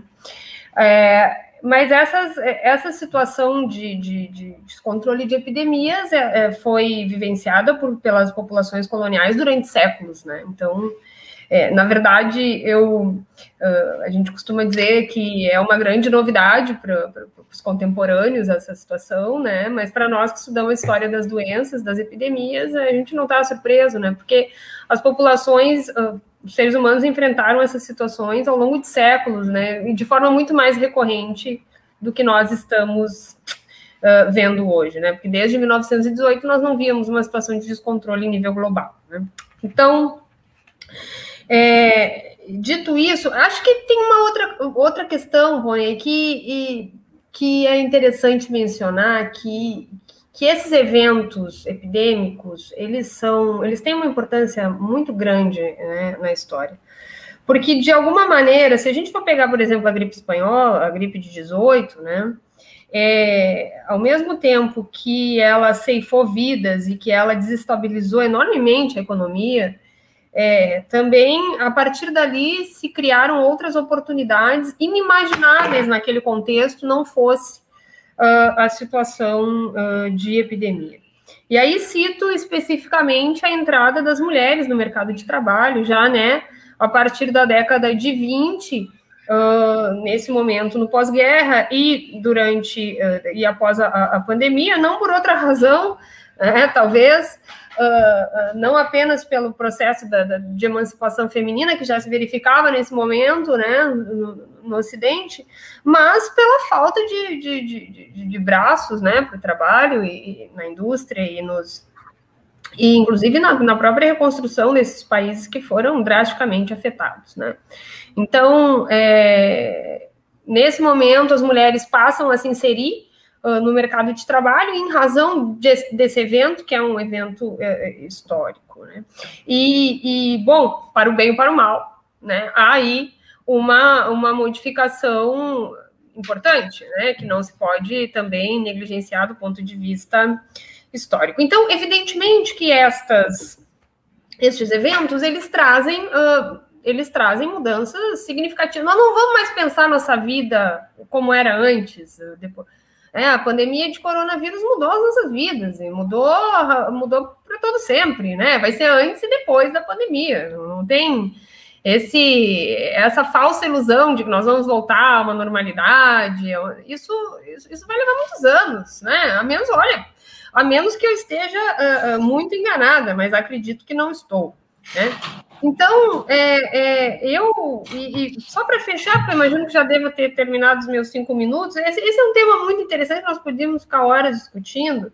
Tem né? mais de um minuto ainda. Tem mais um minutinho, que maravilha. E, e retomar um pouco o que o Alessandro uh, colocou no início da intervenção dele, que eu achei espetacular, né? Que é essa, essa, esse debate falso entre saúde e economia. Né? Então, é, o que me parece é que há uma, uma ilusão alimentada por parte de alguns chefes do executivo no Brasil, incluindo é, a expressão máxima né, da desqualificação, que é o próprio presidente, né, de que é, é necessário manter a circulação de pessoas uh, e o trabalho presencial e manter a normalidade das coisas diante de uma situação absolutamente anormal. Só que ninguém avisou para essa gente ainda né? Que não vai, vai terminar o mandato do Bolsonaro e nós não vamos ter resolvido essa situação. Né? Mesmo que nós vacinemos a população em massa esse ano, se tudo der certo, e se até o final do ano né, toda a população brasileira uh, uh, esteja vacinada, nós não temos nenhuma, nenhum, uh, nenhuma certeza né, de como é que vão se, se comportar as novas cepas, por exemplo. Né? Então, é, é esse, esse debate que a gente está fazendo é crucial, porque nós precisamos, nós temos que fazer diagnósticos do passado e diagnósticos do que nós estamos vivendo, mas também nós precisamos pensar em estratégias para o futuro, né? Tendo em vista essa situação. Obrigado, professor Giliard. Pois bem, é, de mais nada, eu queria, né, talvez usar um pouco mais de tempo para agradecer o convite. Não fiz isso naqueles 10 minutos que tá correndo, vocês notaram aí a minha correria. é, eu, tranquilo, eu, eu acho. Tranquilo. é, né, quer respeitar também né, o direito das outras pessoas falarem, né? Então, eu queria de fato agradecer demais o convite. Eu sempre acho muito salutar conversar sobre temas de conjuntura a partir de diversos olhares, né? Então, não é só o olhar do economista ou de quem estuda economia, para um objeto que não é só economia, né? Então, para mim é muito, muito prazeroso participar desse diálogo. Estou muito feliz, né? Não conhecia as, as, as minhas colegas de mesa e estou muito feliz. Conhecia o, o Alessandro, né? Que faz parte de um, de um mesmo grupo de pesquisa. É, E, e para mim é sempre muito, muito bom, né? Um, sempre um aprendizado muito grande, né? É, também queria agradecer, né, de modo considerável, aqui as pessoas que estão comentando, vários comentários muito riquíssimos que de fato não dá para responder nesse intervalo de tempo, né? Tem algumas pessoas, algumas perguntas que a gente precisaria de algum tempo para argumentar, construir, né, a, a, os elementos. É, eu vou tentar focar em dois pontos aqui, né, essa, conversa. O primeiro ponto é sobre a síntese do que foi, do que é o passar boiada, né? Porque, é, por vezes, a gente ficou apenas compreendendo passar boiada, porque o passar boiada é exatamente a implementação de diversos atos normativos para facilitar certas desregulamentações. Né? Isso é o passar boiada, certo? Então, passou-se a boiada, e não é, não é vai passar, é passou-se e está passando a boiada em todo o setor que mexe com a fiscalização é, de desmatamento, com a fiscalização de povos indígenas. Passou-se, passou-se a boiada. Né? Então, os povos indígenas, pelo menos aqui a gente lida e convive com, com diversos povos, né? Tem pelo menos três ou quatro povos que a gente tem uma relação de proximidade muito grande, ações junto e tal. E eu converso sistematicamente, né, com algumas lideranças. É, e o pessoal está, de fato, organizando uma resistência armada. Tem alguns lugares que estão organizando resistência armada. Né? Basicamente porque você está tendo dois movimentos fortes. Um movimento que é o movimento do garimpo, que não é aquele garimpo de intensidade de, de, trabalho, né? com intensidade de trabalho, é o garimpo com intensidade de capital. Né? E isso é algo que quem estuda mineração tem que ressignificar. Né? Então você tem esse primeiro ponto, né? é, que de fato o, passa, o passar boiado ocorreu, houve uma enorme facilitação para o desmatamento, houve uma enorme facilitação para quem tinha desmatado e, e, e, e de fato evita as punições, né? Houve enorme facilitação para a grilagem de terras de povos originários, né? Houve enorme facilitação para quem de fato tem sistematicamente matado, literalmente, não é matado do ponto de vista de fim de cultura, é matado o corpo mesmo da pessoa, né? É, e isso ocorreu, né? Ocorreu e tem ocorrido. E há, inclusive, levantamento é, é, é, apontando estes atos normativos, né? Isso é importante. O outro ponto é que o passar boiada também é, é, foi também para o desfinanciamento de áreas sociais, né? Também, também afetou o financiamento de áreas sociais. Então, o passar boiada foi também a emissão de atos normativos que facilitou o desfinanciamento de, de, de, de, áreas sociais, né? E aí você tem ataques diretos à Previdência, você tem ataques diretos a, a, a, a vários direitos trabalhistas, né? Isso não, não, não apenas para o setor privado, as facilitações não para o setor privado, mas um ataque direto também ao funcionalismo público de vários estados, o funcionalismo público federal. Obviamente que não é para todo o funcionalismo público, vale se dizer, né? Então, é, é, esse é o primeiro ponto. Né? O segundo ponto e eu concordo demais com a afirmação de que lockdown sem um minutinho. É, auxílio, um minutinho, sem auxílio, e não é só auxílio para as pessoas, né? Mas é também auxílio para, é, para os pequenos empreendimentos, né? É auxílio para os municípios. Né? Então, sem isso, não tem como funcionar. Como é que você vai, vai exigir, por exemplo, que um município que tem todo o seu orçamento, ou grande parte do seu orçamento, oriundo de ISS, né? O Imposto sobre Serviço, como é que você vai, vai conseguir convencer esse município que você tem que implementar um lockdown duro em cima desses serviços durante duas semanas, três semanas, sem um aporte do governo federal, quem é quem tem condições de emitir moeda, sem um aporte do governo eh, federal, em alguma medida garantindo o orçamento para esses municípios, sabe? Eu, de fato, sou um militante de que lockdown é um instrumento necessário, mas lockdown sem auxílio emergencial é morte para o povo, povo preto também, que trabalha hoje para ter o dinheiro de hoje, amanhã vai trabalhar amanhã para o dinheiro de amanhã né? E também sem é, uma política de auxílio a municípios e estados, sobretudo aqueles que são hiperdependentes de, de serviços, né, no, no, seu orçamento, também é causar morte. Então, então isso está totalmente alinhado com essa estratégia que é a disseminação do vírus. Né? Então, a estratégia de disseminação do vírus é essa estratégia de dizer assim, ó, não tem alternativa. Não tem alternativa. Respeitei um minutinho. Obrigado, professor professora Cristina, se puder então, abordar também essa questão das vacinas aqui que o Tadeu abordou e agora é. também o professor uh, Bump, nosso colega aí do comitê, que é da, da URCS também. Inclusive, o nosso, nosso governo federal, ele agiu internacionalmente contra né, a, os genéricos, contra... Criou até crise diplomática com a Índia, né? Além, naturalmente, da, da, da grande crise diplomática com a China, que prejudicou, atrasou a, a vacinação aqui no Brasil. Se puder abordar um pouco também dessa questão das vacinas. Eu tenho, eu tenho uma lista aqui de coisas, deixa eu ver se eu consigo ir, ir, ir nesse tempo. Então, uh, eu tenho uma listinha aqui pra, de coisas que eu queria falar. A primeira coisa é uma referência que o professor uh, Gilard falou sobre a imunidade de rebanho. Uh, essa questão da imunidade de rebanho, ela é meio que uma ficção, assim, porque Lá na, na, Amazônia chegou a ter 40% da população toda positiva com, com anticorpos, então que já tinha sido infectada e ainda assim se teve uma nova onda. Então, o que, que os, os especialistas virologistas pensam sobre isso?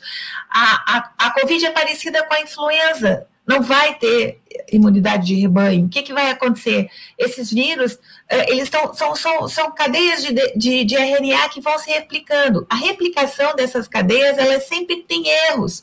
Então, quanto mais uh, se dissemina o vírus e se duplica o vírus, mais erros vão acontecendo nessas cadeias e vai, vai ter mais mutações.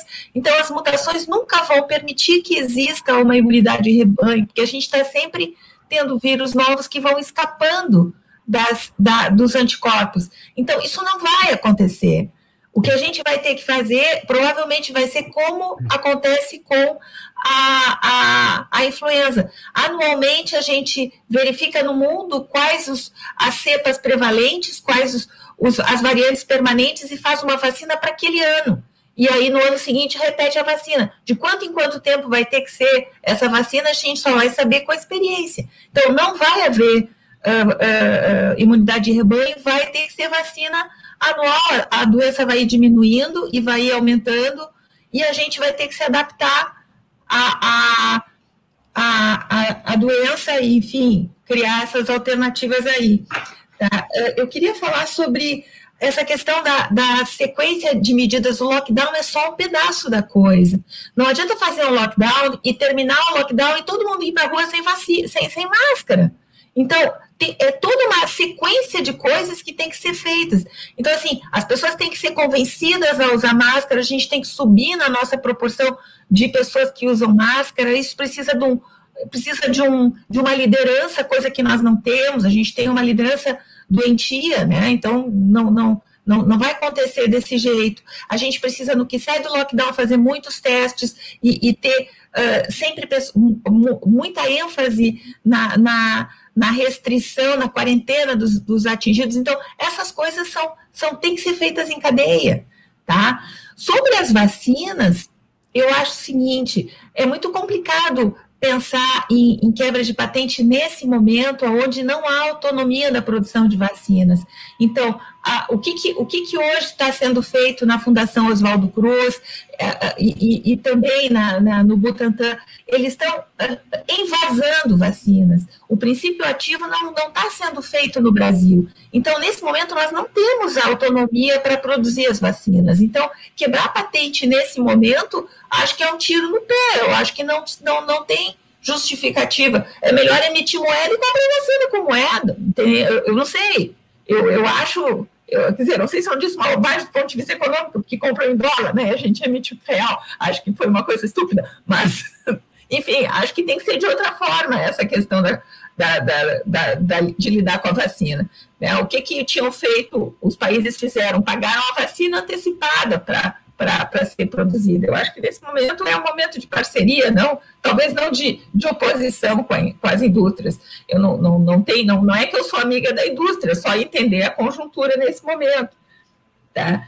É, outra coisa que eu queria falar é, é a, essa questão da mortalidade das UTIs. Uh, ao longo de todo esse tempo, a gente aprendeu muito sobre o cuidado dos pacientes graves, e teve um momento onde existia assim a máxima expertise e um número de pacientes que estava dentro da gerência das equipes. Então a gente viu a mortalidade ir caindo. Agora não é assim, mas a mortalidade foi caindo nas UTIs é, muito boas, né? Nas UTIs periféricas e essas UTIs que são criadas, assim, leitos novos. Criei, uh, uh, uh, sei lá, 100 leitos de UTI, como eles dizem, mas não são 100 leitos de UTI no hospital de clínicas, no hospital da PUC, na Santa Casa. São leitos por aí. Daí não tem as pessoas que trabalham nos leitos, não tem as equipes para trabalhar. Então, em todo o Brasil, a mortalidade tem sido discutido, não sei se é absolutamente verdadeiro, mas está circulando entre as nossas redes assim, de, de comunicação uma mortalidade de até 90% para pacientes intubados. Claro que isso não acontece um minutinho, professor.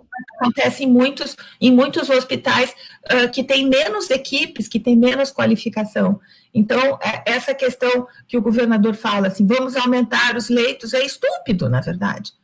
Vamos aumentar o número de pessoas que vão morrer na sequência. Basicamente, não sei se abordei tudo que tu me pedisse, mas acho que era isso. De depois teremos mais uma rodada. Tá? Obrigado, Cristina. Professor Alessandro. Bom, uh, eu vou tentar dialogar mais com, com o que o professor Fernando Lara colocou e tentar, talvez, recuperar algumas questões. A, a primeira, eu só queria situar uma, uma, uma coisa, eu acho que a gente tem que ter bastante claro, que é uma diferenciação entre o que está acontecendo no mundo e o que está acontecendo no Brasil. Tá? No mundo, a gente assiste, reitero, um recesso neoliberal. A gente tem que observar o pacote Biden, as próprias mudanças na própria Inglaterra, o próprio sucesso tanto da, da, do Sudoeste Asiático, reitero, quanto da, de países da Oceania. Nova Zelândia está com propostas um pouco diferentes para gestão de política monetária, então não vou entrar no mérito, mas o meu ponto que eu quero chamar a atenção é que o neoliberalismo entra em crise em 2008, permanece em crise, o Trump é uma manifestação disso, e agora a gente tem uma dinâmica que está tá diferente que está acontecendo. Desafio chinês, essas perspectivas, elas estão e o próprio sucesso chinês nesse processo estão colocando uma série de questões que a gente não está enxergando aqui. Só para acho que a gente tem que também enxergar isso em algum momento, tá? Mas as peculiaridades nossas, elas se situam no quê? E até surgiu aqui uma questão que é, é, é a dimensão que está governando esse processo e que se associa com a questão que o professor Fernando Lara colocou do isolamento social sem auxílio emergencial e pura ficção, que é o domínio do que eu gosto de designar como oligopólio que efetua a gestão da riqueza financeira privada no Brasil, que, se chama, que é designado na mídia como mercado, entre aspas, porque não é mercado, né? isso aqui não é mercado, isso aqui é um, é um oligopólio que efetua a gestão, gestão privada de gestão da riqueza privada financeira e que é, trans, trans, é, transmite através da mídia corporativa os seus, os seus desejos como a, a, a expressão de uma certa racionalidade que não, não existe. Mas o ponto qual é? Fernando está correto. Não há possibilidade de se pensar em isolamento social sem, sem suporte suporte para a população mais pobre. Isso é, é e para os pequenos negócios. Na verdade, esse mecanismo é um mecanismo muito perverso que a gente tem que estar atento, porque na medida que se declara a necessidade de isolamento social sistematicamente, e, e, e no mesmo, na, no bloco seguinte do telejornal, a gente vai falar do, do, do, da, da responsabilidade fiscal, da necessidade de cortar gasto, e vai ser uh, tolerante, por exemplo, com a suspensão ou com a desidratação robusta que aconteceu no auxílio emergencial, ele foi muito desidratado, é, essa incompatibilidade acaba, eh, do ponto de vista político, inclusive, relançando algumas dessas pessoas para o discurso do, dos elementos que governam, que ocupam momentaneamente o Executivo Federal. Né? Então, essa é, uma, essa é uma questão que é muito relevante. A, a gente Além, é evidente que precisa de isolamento e a gente, é evidente que precisa de combater a pandemia e é evidente que a gente precisa lutar por condições de combate à pandemia. Entrando um pouco no que o, o, o Benedito comentou, é possível a gente pensar em soluções locais, é possível a depender da condição, da própria, das condições tanto políticas quanto orçamentárias de entes subnacionais que não, não executam política monetária. Né? Então, isso é uma, uma questão que, se é impossível, acho que acredito que nós, como sociedade organizada, temos que pressionar por isso, por essas medidas de contenção, de suavização da crise. Mas eu não acredito muito em relação a, a, a, uma, a uma possibilidade que não seja através do governo federal. Note o seguinte: a gente vai ter, a gente pode fazer isso com sofrimento e, em relativo, com menos sofrimento e com mais sofrimento. Infelizmente, a solução com menos sofrimento seria coordenação e ação efetiva já anteriormente. O que está acontecendo de maneira objetiva? Tá? O que a gente vê? Se faz, se tolera em dezembro o encerramento do, do, auxílio, se vê que isso é catastrófico, se retoma um auxílio extremamente desidratado no início de março, o que a gente vai fazer em abril? A gente vai ter que aumentar o auxílio. Só que a gente incorreu em um sofrimento social desnecessário. Não, não, é, Não há sentido nisso. Quer dizer, há sentido proteger o oligopólio que gere a riqueza uh, privada financeira da, da, elite brasileira. Então, esse, esse é um elemento. Tá? Eu acho que esse é um elemento que dialoga com o que o Fernando está colocando e, e, evidente, a gente tem que questionar. Vai, provavelmente, os governadores estão fazendo um movimento para aumentar o auxílio, vai ter que ser aumentado, não há solução, a gente está em colapso sanitário, a gente está com muitas mortes, a gente tem que atuar sobre isso. Então, seria a gente fazer de maneira suave, de maneira com menos sofrimento ou mais sofrimento. A gente está, infelizmente, optando por um caminho com mais sofrimento. Não há necessidade. Rapidamente, avançando em algumas questões, uh, Motillian fala de pesquisa sobre pequenas empresas, fechamento de empresas. Temos que olhar. O que, que, que se percebe, pelo menos? Processo de concentração. Tá? A gente tá, as grandes empresas estão ficando maiores. Note-se que, por exemplo, alguns setores, uh, uh, uh, me parece que a própria dinâmica da pandemia favorece setores à concentração. Tá? Agora, tem um ponto que é, é, é de uma pseudo. É a questão da, da, da concepção neoliberal que está penetrada. Né? Então, é, difícil, é evidente que o auxílio, o apoio a, a pequenos negócios seria a mais racional. A gente tentar manter a economia ó, minimamente operando, um estado de suspensão, talvez, ou de sustentação para passar esse momento. Só que aí a gente tem a resposta àquilo que eu, que eu comentei, que é a mentalidade individualista, a mentalidade, uma certa mentalidade, uma certa concepção neoliberal, que é o que, infelizmente, isso aí está generalizado. Então, existe uma lógica da salvação do indivíduo e não da salvação do coletivo. E, o, e uma resposta como essa, de a gente, de a gente poder ter as medidas eh, protetivas e, e, e, e, de maneira a favorecer ações de isolamento social de lockdown, a gente não consegue, a gente tem uma dificuldade na sociedade, dado inclusive. Um minutinho, professor. Desse, desse pensamento financeiro. Então, essa, digamos, essa é uma é disputa que está que tá colocada para nós. A gente fazer chegar a isso, e, eventos como esse são importantes para a gente divulgar essas ideias. Para fechar, tá? Patentes. Patentes é, é patentes é, é minha visão, geopolítica, geopolítica pragmática.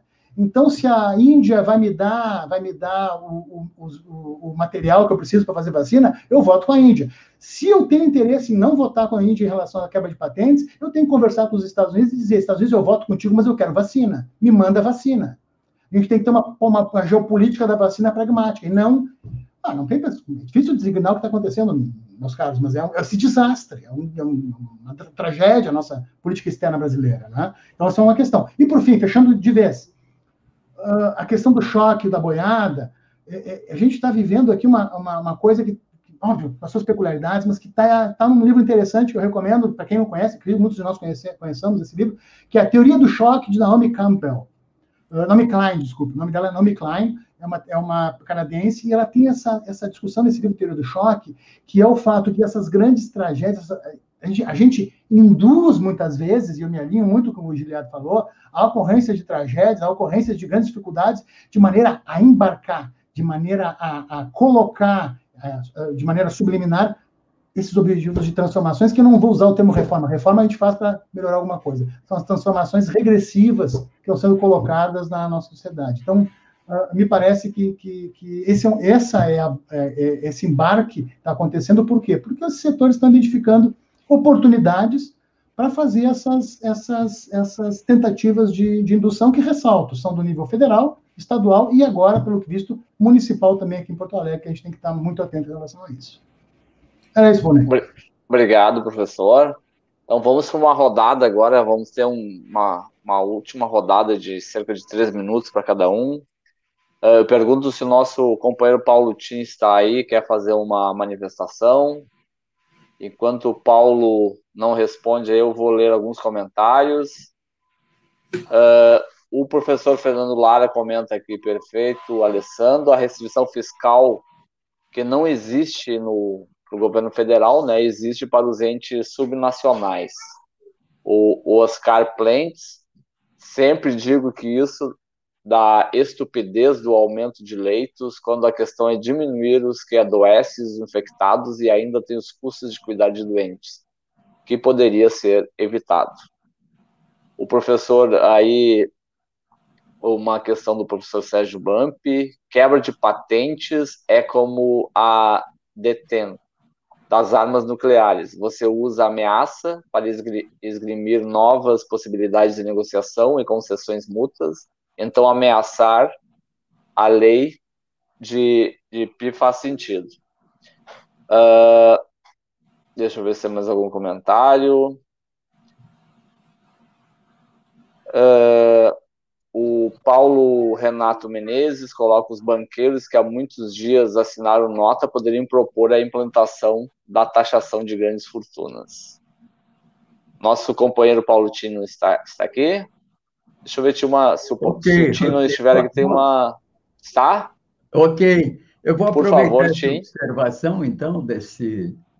Eu não me lembro o nome dele, que você falou por último, do Manifesto dos Banqueiros, que eu vou falar um minuto, para dizer o seguinte: essa carta que foi anunciada como dos banqueiros e economistas, né? Ela, na verdade, é dos banqueiros e dos zeladores dos interesses de banqueiros e grandes corporações. Na verdade, esses neoliberais, de liberal não tem nada, estão muito longe da economia liberal, estão muito longe do pensamento liberal e das liberdades. Isso tudo nasceu, inclusive, no mundo germânico, e Sevosse, inclusive, é, em Viena, na Áustria, como uma espécie de ressentimento das perdas da Segunda Guerra Mundial, e que leva a uma ideia de concentrar num determinado segmento do mercado, que é o mercado financeiro, que começa a dominar a economia, o que é, na verdade, uma. uma, uma um, eles substituem uma síntese que é uma síntese de múltiplas determinações que os físicos chamariam de determinações fractais, que expressam nos preços relativos de mercados e produtos a dinâmica dos interesses sociais ou das lutas de classes, como os marxistas preferem. Então, essa teia com a liberdade de movimentos de cada agente é o que constitui o mercado. Daí eles substituem o mercado por indicações de bolsa de valores, eh, câmbio dólar e movimento de capitais. Isso foi uma manobra que esses zeladores, que não são economistas, são zeladores dos interesses das grandes corporações e temos que denunciar isso porque isso se expressa na vida cotidiana, que felizmente parece que vem sendo quebrado nos Estados Unidos. O Biden está quebrando isso com esse pacote de 1,9 tri de apoio social e agora, essa semana, anuncia um outro pacote que é de apoio à economia e retomada dos investimentos.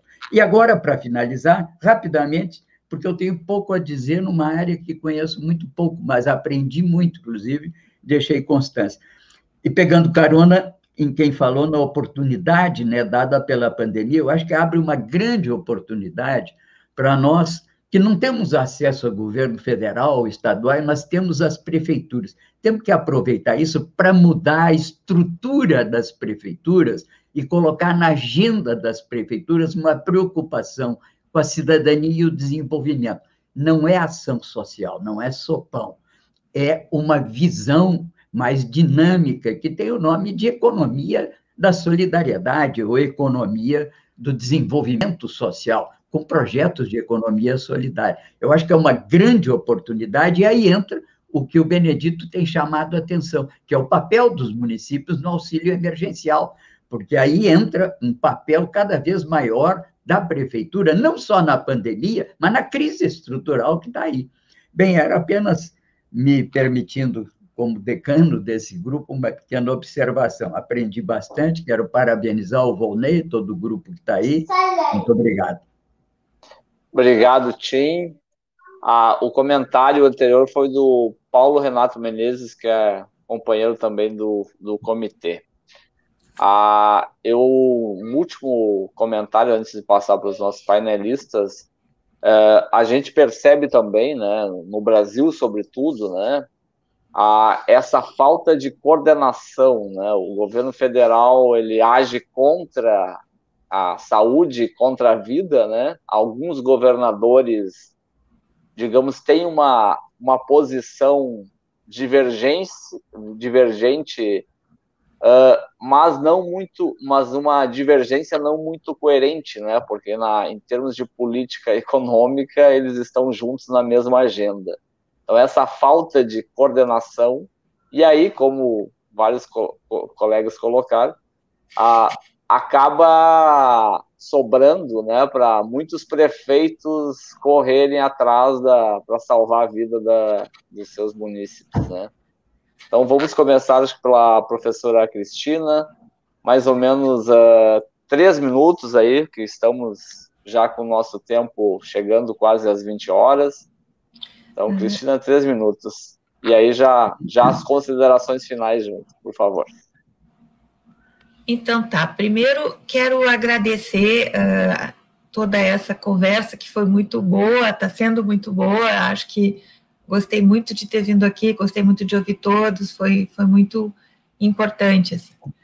Eu queria comentar uma, uma, um comentário do BAMP, que ele diz assim, não, mas se a vacina tem que ser anual, então a gente precisa uh, desenvolver a produção local de vacina, isso é óbvio, né? E, e, a, e, a, gente tem uma grande produção de vacina, teria mais se não tivessem sido atacadas tanto as, as todas essas fundações, a, a, o Butantan, a, a, Fundação Oswaldo Cruz. O Butantan foi muito atacado, teve pesquisadores muito bons que foram embora.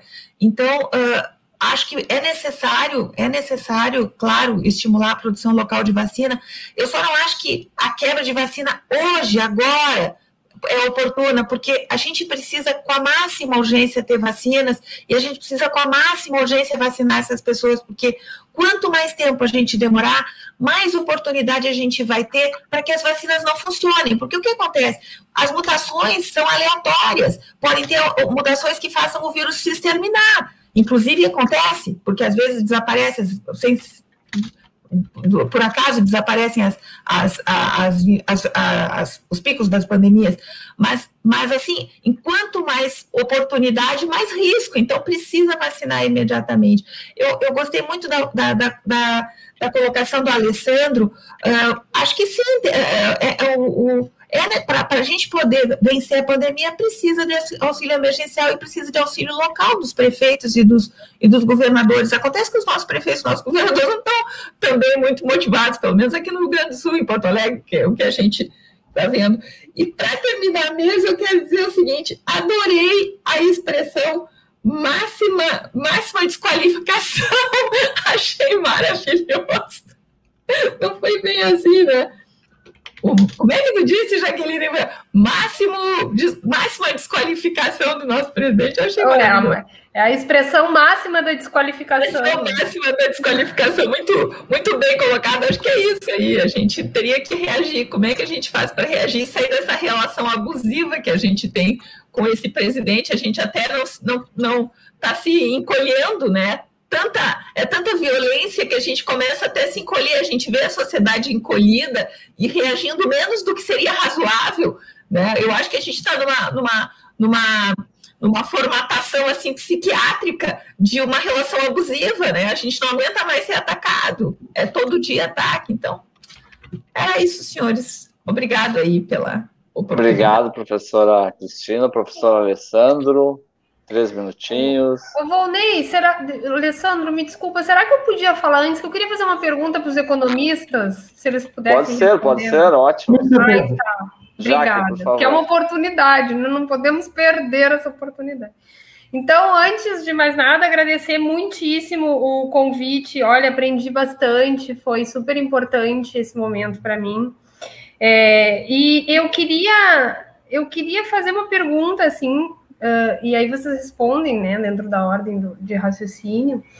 É, esse isolamento internacional que o Brasil está vivenciando hoje, que também é um fato inédito, assim, né, o ponto, o nível que chegou, né, Cristina, coisa que tu, que tu falava, ele ele não causa impactos uh, no médio prazo, do ponto de vista econômico. Eu fico me perguntando assim, ó, eu, eu agora, por exemplo, precisava ir à Argentina fazer uma mobilidade. Eu estou em contato com o consulado e eles me dizem que não posso, não posso de jeito nenhum entrar na Argentina, é proibido.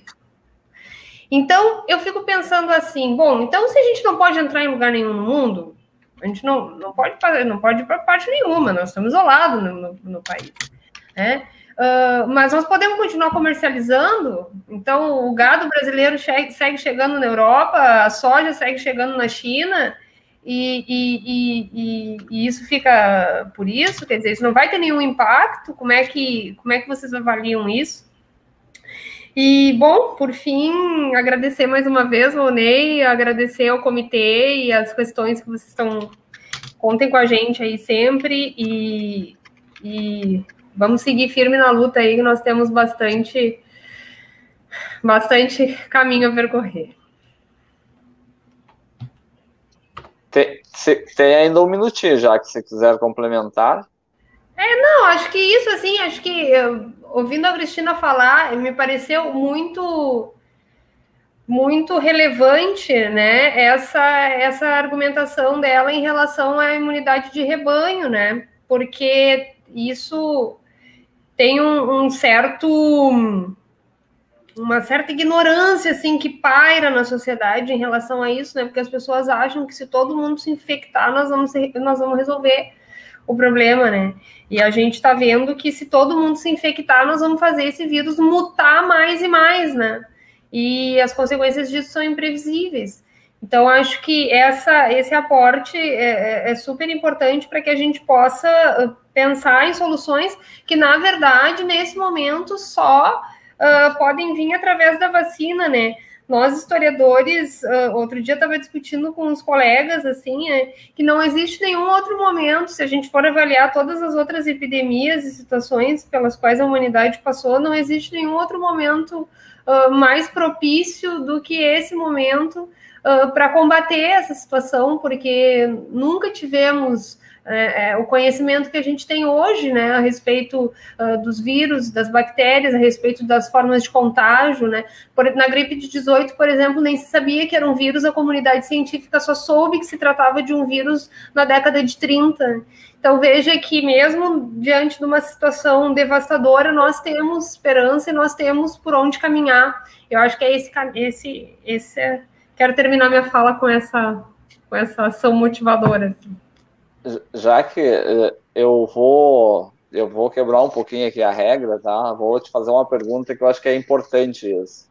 Uh, nós temos, uh, apesar de todo o avanço tecnológico informacional, nós temos um movimento ainda barulhento de negacionistas anti-vacinas, né? Tu, como historiadora, isso te surpreende? Uh, vou te dar mais alguns segundos, mais um minutinho aí, se, tu, se, se os colegas permitirem, uh, porque eu acho que é importante, né, para tu, tu, que estudou uh, em outros momentos, te surpreende que a gente ainda tem esses negacionistas, parecem pessoas que voltaram para a Idade Média, é, Boni, é, como eu te dizia no início da minha fala, né, a história não se repete, mas, os, uh, mas a gente enxerga recorrências no comportamento humano, né? E essa é uma, essa é uma verdade, assim, não nos surpreende porque nós, nós uh, observamos em diversos momentos essas reações contrárias às medidas de profilaxia, né? Desde Uh, bom, a vacina é o exemplo mais uh, característico, né? A vacina contra a varíola foi objeto de luta entre as populações durante os séculos, né, resultando inclusive na revolta da vacina em 1904, né, que levou a população a uma guerra civil. Então, é, é, isso não nos surpreende. O que me surpreende, uh, Volney, nesse momento é nós termos um, um grupos uh, de pessoas que manifestam tamanha ignorância nos postos mais altos da República. Isso realmente é surpreendente e isso é inédito do ponto de vista histórico, né? Porque só para te ter uma ideia, por exemplo, na gripe de 18, né, rapidamente o presidente Venceslau Braz, quando se dá conta da situação, que no início começa também a fazer uma espécie de não, isso não vai chegar, vai dar tudo certo, né? Uma gripezinha, não sei o quê mas quando se dá conta da gravidade da situação, rapidamente forma um comitê científico coordenado pelo sujeito mais importante da época, uh, uh, o Oswaldo Cruz, né, que era alguém, perdão, o Carlos Chagas, que inclusive vai dar nome à doença de Chagas, e, e, e para elaborar ações no combate à pandemia, e isso a gente não está vendo 102 anos depois. Né? Então, o que é surpreendente é justamente nós termos uh, no posto máximo da República né, um sujeito totalmente desqualificado, né, para quem se precisa explicar coisas muito básicas, né? E isso, isso realmente é surpreendente, isso me surpreende. Agora, o fato da população em muitos momentos não acreditar, isso faz parte de uma dinâmica né, que tem que ver com educação, que tem que ver com acesso à educação das populações que vivem né, uh, uh, mais uh, distantes aí do, do, do, acesso, né, justamente. Então, acho que acho que é isso. Não sei se respondi a tua pergunta. Obrigado, Jaque. Então, professor Alessandro, depois, se alguém quiser mais um minutinho extra, a gente concede, né, Tadeu? Perfeito. Alessandro, por favor. Uh, uh, eu vou tentar, tentar dirigir um pouquinho da questão que a Jaqueline levanta. Eu acho que a gente tem duas dimensões né, sobre o isolamento brasileiro. A gente tem a dimensão uh, que vem da, do arranjo do governo Bolsonaro desde a sua posse, que é um, é um, é um posicionamento específico que rompe com as tradições históricas da diplomacia brasileira, que perpassam, inclusive, a, a próprio período da ditadura militar, a, a redemocratização e antes. Então, é uma descontinuidade relevante, que, associada com um alinhamento, um alinhamento com o país, é quase com um alinhamento com um movimento político associado ao presidente, o ex-presidente dos Estados Unidos, né, uma aposta, uma aposta que parece que não, que é, induz, inclusive, a um abandono das pautas exatamente nacionais, né, no sentido de, de, de criar atritos internacionais com parceiros comerciais de elevadíssima relevância, como o caso da, da China, mesmo da Índia. Isso é uma dimensão, né? uma dimensão de um arranjo associado também com episódios que são dantescos, como o que a gente assistiu na sessão do Senado essa semana, um episódio inaceitável, né? uma, uma situação daquela que a gente viu. Mas uh, o ponto é o seguinte: a gente tem esse processo de isolamento. Só que junto agora, o que a gente tem é um, um segundo momento, que é um, é um cordão, é, é, o risco de a gente estabelecer um cordão sanitário ao redor do Brasil. Esse, esse é, um, é, uma, é uma situação uma, que a, na qual essa, é, isso assume uma gravidade muito mais crítica. Né? Então, a, a, o que eu colocaria é que a gente agora tem uma tempestade perfeita. Me parece, e aí assim, eu vou especular com vocês, mas acho que é uma especulação relativamente válida, que a carta uh, do, do, setor financeiro também se associa a essa percepção. Tá? Para além das questões uh, uh, do combate à pandemia, que também estão relevantes, mas me parece que, que assim, o sinal amarelo que o líder se refere também é esse. É o risco de, de, de, de fato, um isolamento significativo, com inclusive uh, restrições, alguma forma de restrição nos fluxos comerciais. Então, é, é uma questão a se acompanhar. E eu acredito, a sensação que dá é que vai haver alguma forma de, de, de relaxamento desse radicalismo ideológico, dada, a, de novo, a questão pragmática. É, é, é a retórica mudou.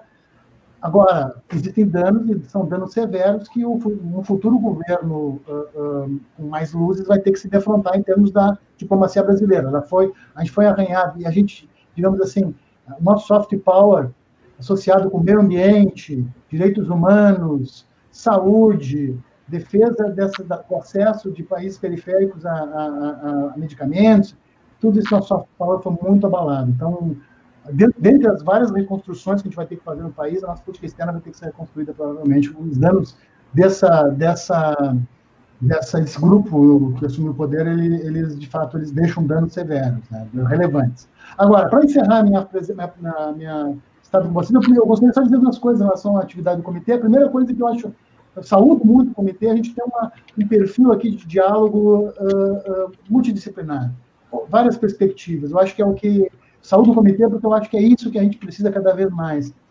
Na, época que a gente tem a ciência sendo questionada, é, é justamente a ciência e os diversos olhares das diversas uh, áreas do conhecimento que vamos enriquecer, a gente, cada um vai aprender com o outro, e a maneira que a gente tem para evoluir. Então, saúde muito o comitê. E, para fechar, eu ressalto uh, uma, também uma, uma, um cenário tanto, acho que é um, é um momento muito trágico, uma travessia muito difícil nós temos, mas eu sinto que há possibilidade de questionar a estrutura do neoliberalismo. O neoliberalismo apresenta trincas, ele trincou. E cabe a nós uh, uh, radicalizar essas trincas para superar essa, esse arranjo, arranjo estrutural, essa, essa estrutura social de acumulação que está disfuncional. Reitero, o neoliberalismo, o individualismo exacerbado, ele é disfuncional e ele está nos arrastando no meio dessa crise para os sofrimentos necessários. Eu agradeço muito o comitê e agradeço estar aqui com vocês nessa, nessa noite. Obrigado, Alessandro. Professor Giliard. Professor Giliar? Posso ir? Pode. Por favor. Está aparecendo aí o Alessandro aí.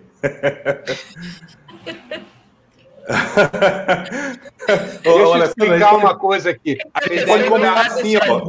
Deixa Ei, Alessandro, vamos combinar assim. Aqui, eu tô falando e tu vai me dublando, entendeu? Tu vai... deixa, deixa eu explicar o que está acontecendo.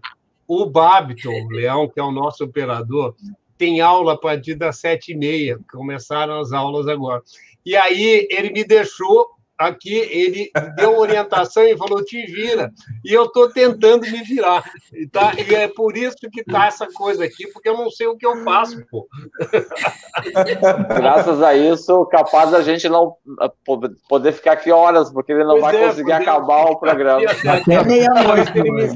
Até meia-noite. Não, Tadeu. Você é nosso grande timoneiro, Tadeu. Você é nosso grande timoneiro. Pode ficar merendinha, viu? Vai lá, Gilmar. É, legal, legal, legal. É, assim, eu, eu é, o, o sabe, né, o quanto eu admiro essa iniciativa, né, e, e, e eu tinha sexta-feira, pessoal, é um dos dias mais pesados para mim, né, porque eu leciono duas disciplinas da graduação e elas se concentram na sexta, né? e eu tenho reunião de dois grupos de pesquisa também que eu participo, e elas também se concentram na sexta. Mas o convite que o Vonei me fez é quase um, um chamamento, né? uma convocação. É, e eu acho, de fato, isto exatamente porque cultivar o diálogo, num cenário em que o diálogo é algo tão deplorável, né, da forma como é posta, parece que você sempre tem que vencer o outro, né? Você tem que derrotar o outro do ponto de vista argumentativo. É, então, o cenário de cultivar o diálogo, para mim, é algo muito bem-vindo, né? E me parece que o esforço que o comitê tem feito é esse esforço de cultivar o diálogo, né? E é cultivar o diálogo não apenas em áreas diferentes, né? Mas também com indivíduos que não estão acostumados necessariamente a estar sistematicamente aparecendo para comentar sobre certos assuntos, né? Então, eu sou doutor em economia, né? E, e, e, sistematicamente, pelo menos agora tem mudado um pouco mais, né? Mas sistematicamente os diálogos que eu sou sempre convidado é para debater as questões raciais, que é fundamental debater, né? Mas acho que é muito importante terem pessoas negras falando sobre todos os temas, é muito importante ter mulheres falando sobre todos os temas, né? E, e o comitê sempre tem feito essa, esse esforço de promover o diálogo não apenas com áreas de conhecimento, né? Mas com pessoas que normalmente não falam dentro dessa, dessas áreas de conhecimento, né? Ou seja, normalmente é, são sempre homens brancos falando sobre é, determinado tipo de tema, né? Então, é, parabenizo, parabenizo o comitê também por essa, por esse, por esse modus operandi, né? É, e por fim, eu queria né, utilizar um termo, né, que o, o pessoal Folha Teresina costuma utilizar, né, de, de nomear esse governo como uma caquistocracia, né, que é um termo grego para se referir ao governo dos piores, né? É, é, e, e, e, aí, é, dialogar com o que a Jaqueline comentou, né, nós de fato temos, do ponto de vista de relações internacionais, os piores nomes possíveis.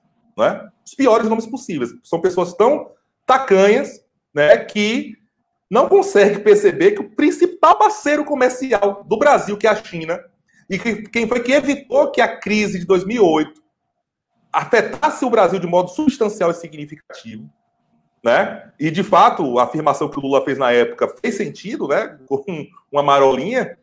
É, você atacar de modo tão umbilical o seu principal parceiro comercial. É, é algo, é algo ilógico, é algo ilógico, sabe? Então, nós temos um, uma caquistocracia posta e, de fato, para a gente reconstruir essas relações internacionais que estão dilapidadas, não vai ser algo do dia para noite. Não vai ser algo do dia para noite. Isso vai afetar não apenas a locomoção, como é o teu caso, mas vai afetar também em boa parte de elementos que tocam a balança comercial, né? Então é por isso que eu concordando demais com o que o Alessandro colocou, é, para a gente pensar o que vai ser no futuro, nós temos que ter essa clareza que a tarefa de reconstruir o Brasil, que foi destruído de um modo tão atroz em 5, 6 anos, tão atroz em 5, 6 anos, a tarefa é gigantesca.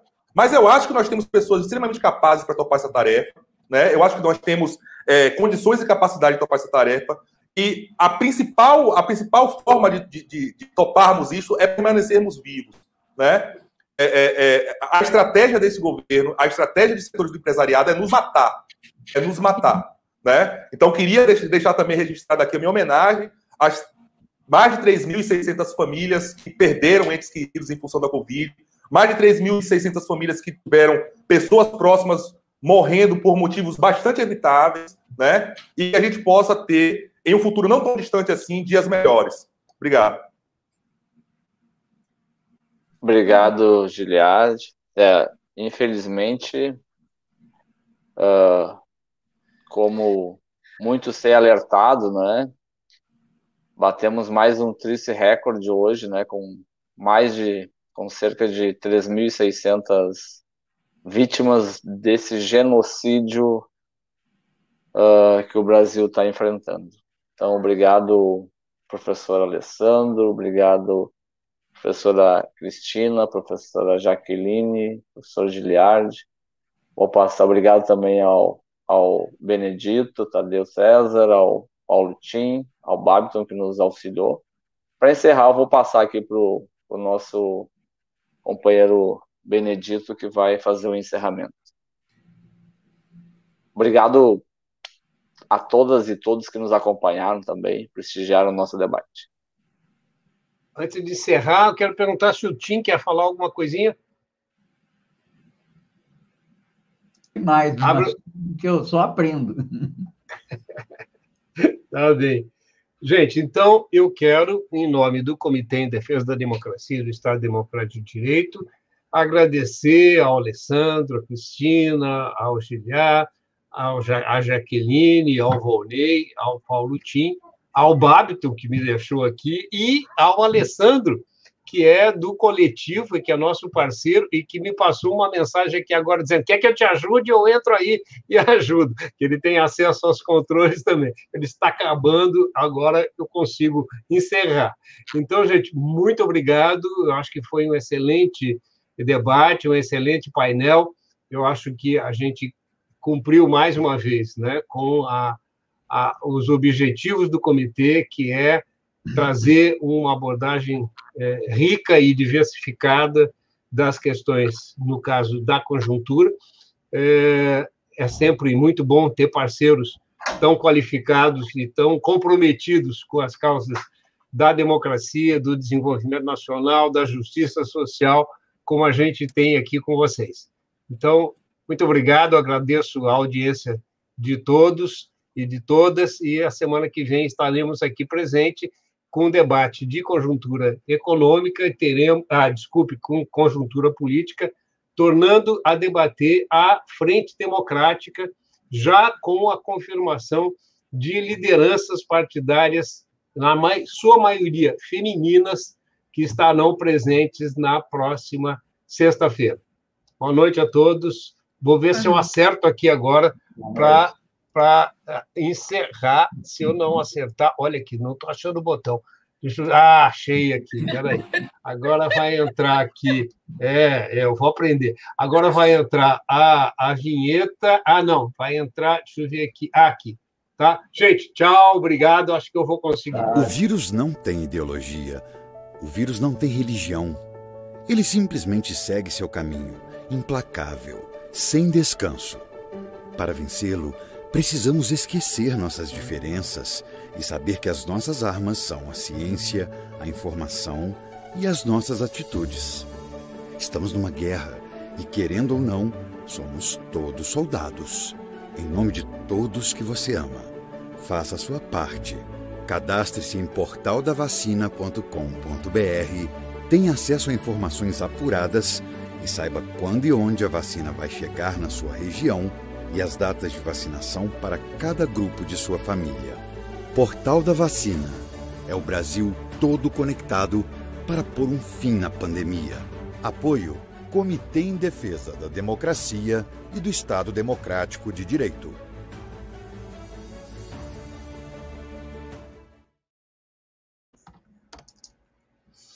É isso aí, já